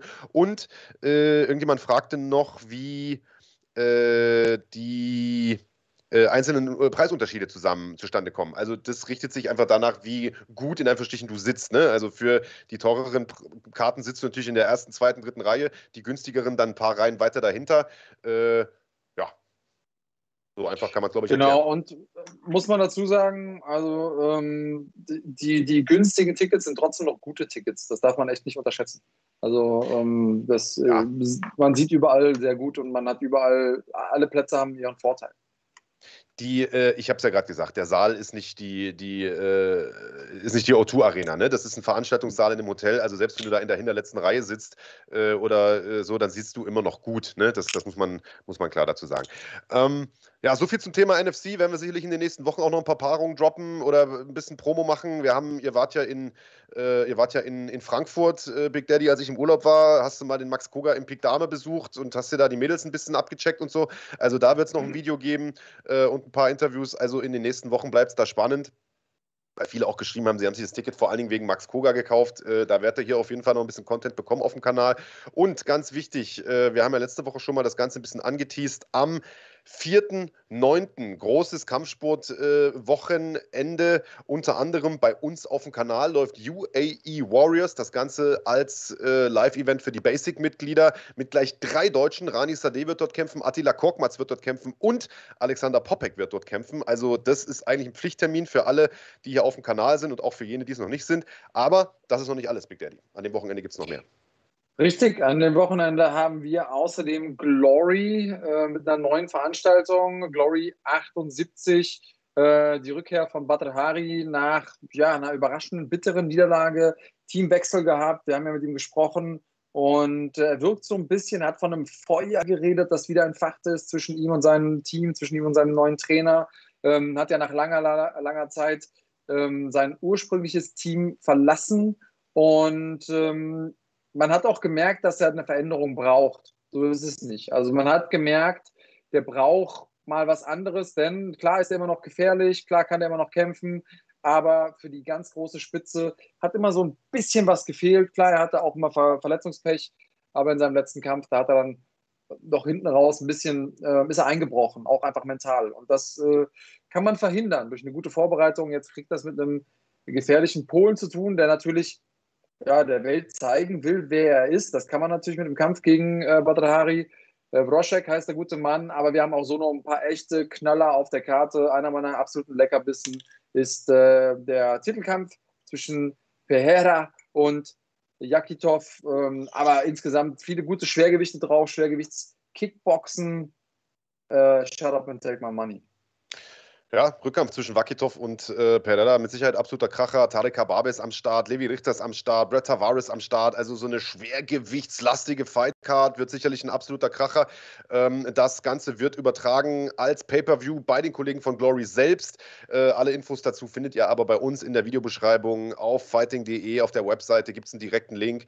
Äh, holt euch auf jeden Fall diesen Pay-Per-View. Das ist äh, History in the Making, denn Glory formt sich wieder so ein bisschen, finde ich, äh, um zu dieser alten alten K1-Organisation, habe ich das Gefühl. Ja, weniger Events, dafür stärker besetzte Cards, vor allen Dingen schwere Jungs drauf, äh, die es richtig krachen lassen und eine gute Mischung aus äh, alten Haudegen wie Badra Hari und äh, jungen Up-and-Comern wie Levi Richters. Und äh, wir haben es ja in den letzten Wochen mehrfach auch im Podcast besprochen, Andreas. Also mit Alistair Overeem und wahrscheinlich auch Gökhan Saki nochmal zwei starke Verpflichtungen gemacht. Also da wird in den nächsten Monaten auch noch einiges gehen. Äh, und ich glaube, diese Veranstaltung könnte richtungsweisend werden für die Zukunft von Glory. Also sichert euch den Pay-Per-View. Link, wie gesagt, gibt es überall überall auf allen äh, sozusagen Kanälen von uns. Und am selben Wochenende neben UAE Warriors und Glory gibt es noch eine weitere Veranstaltung. Ähm, ja, äh, KSW haben wir angesprochen. Die ist auch an einem Wochenende. Richtig. Und äh, die UC läuft auch noch. Also auch UC noch. Vega 36. Also ähm, an dem Wochenende am besten gut vorschlafen, einiges an Kaffee und äh, Energy Drinks bereitstellen und äh, gar nicht mehr vom Rechner, von der Glotze weg. Ja, UFC Vegas 36 mit David Zawada, muss man sagen, mhm. mit äh, Mandy Böhm, die geplant ist, gegen Ariane Lipski. Mhm. Äh, also zwei Deutsche gleich auf der Karte, beide wahrscheinlich im äh, Vorprogramm, zumindest Stand jetzt.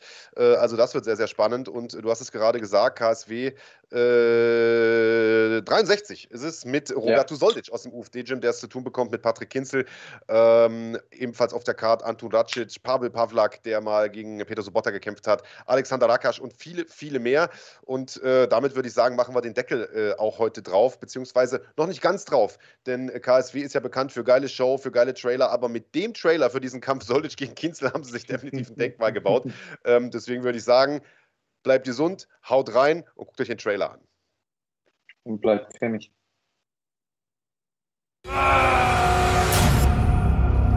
Jerzy Mielewski, witam Państwa. Zaczynamy wydarzenia. Przez ostatnie miesiące przyzwyczailiśmy Państwa, że zaczynamy od informacji związanych z ale nie dzisiaj. Na początek komunikat dla ludzi o mocnych nerwach. W niewyjaśnionych okolicznościach z aresztu zbiegł jeden z najniebezpieczniejszych ludzi w Europie, Roberto Soldic. Tajemnicze zniknięcie badane jest teraz przez odpowiednie służby. Zbieg ma na swoim koncie pięć mrożących krew w żyłach egzekucji.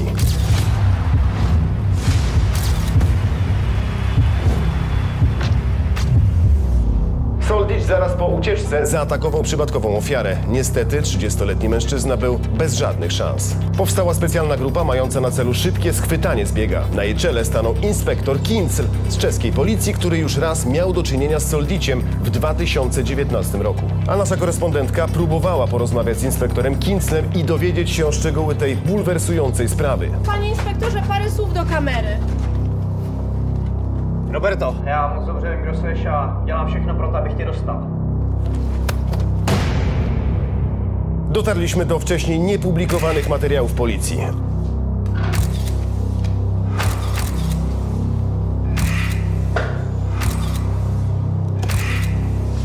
Tak jak jsi to udělal? S rukama. Konkrétně? Drzí žestoky. Ty víš, že tě stejně dostanu. Můžeš pokušat. Nebo takhle chceš žít? Věruj mi, promienić ti život.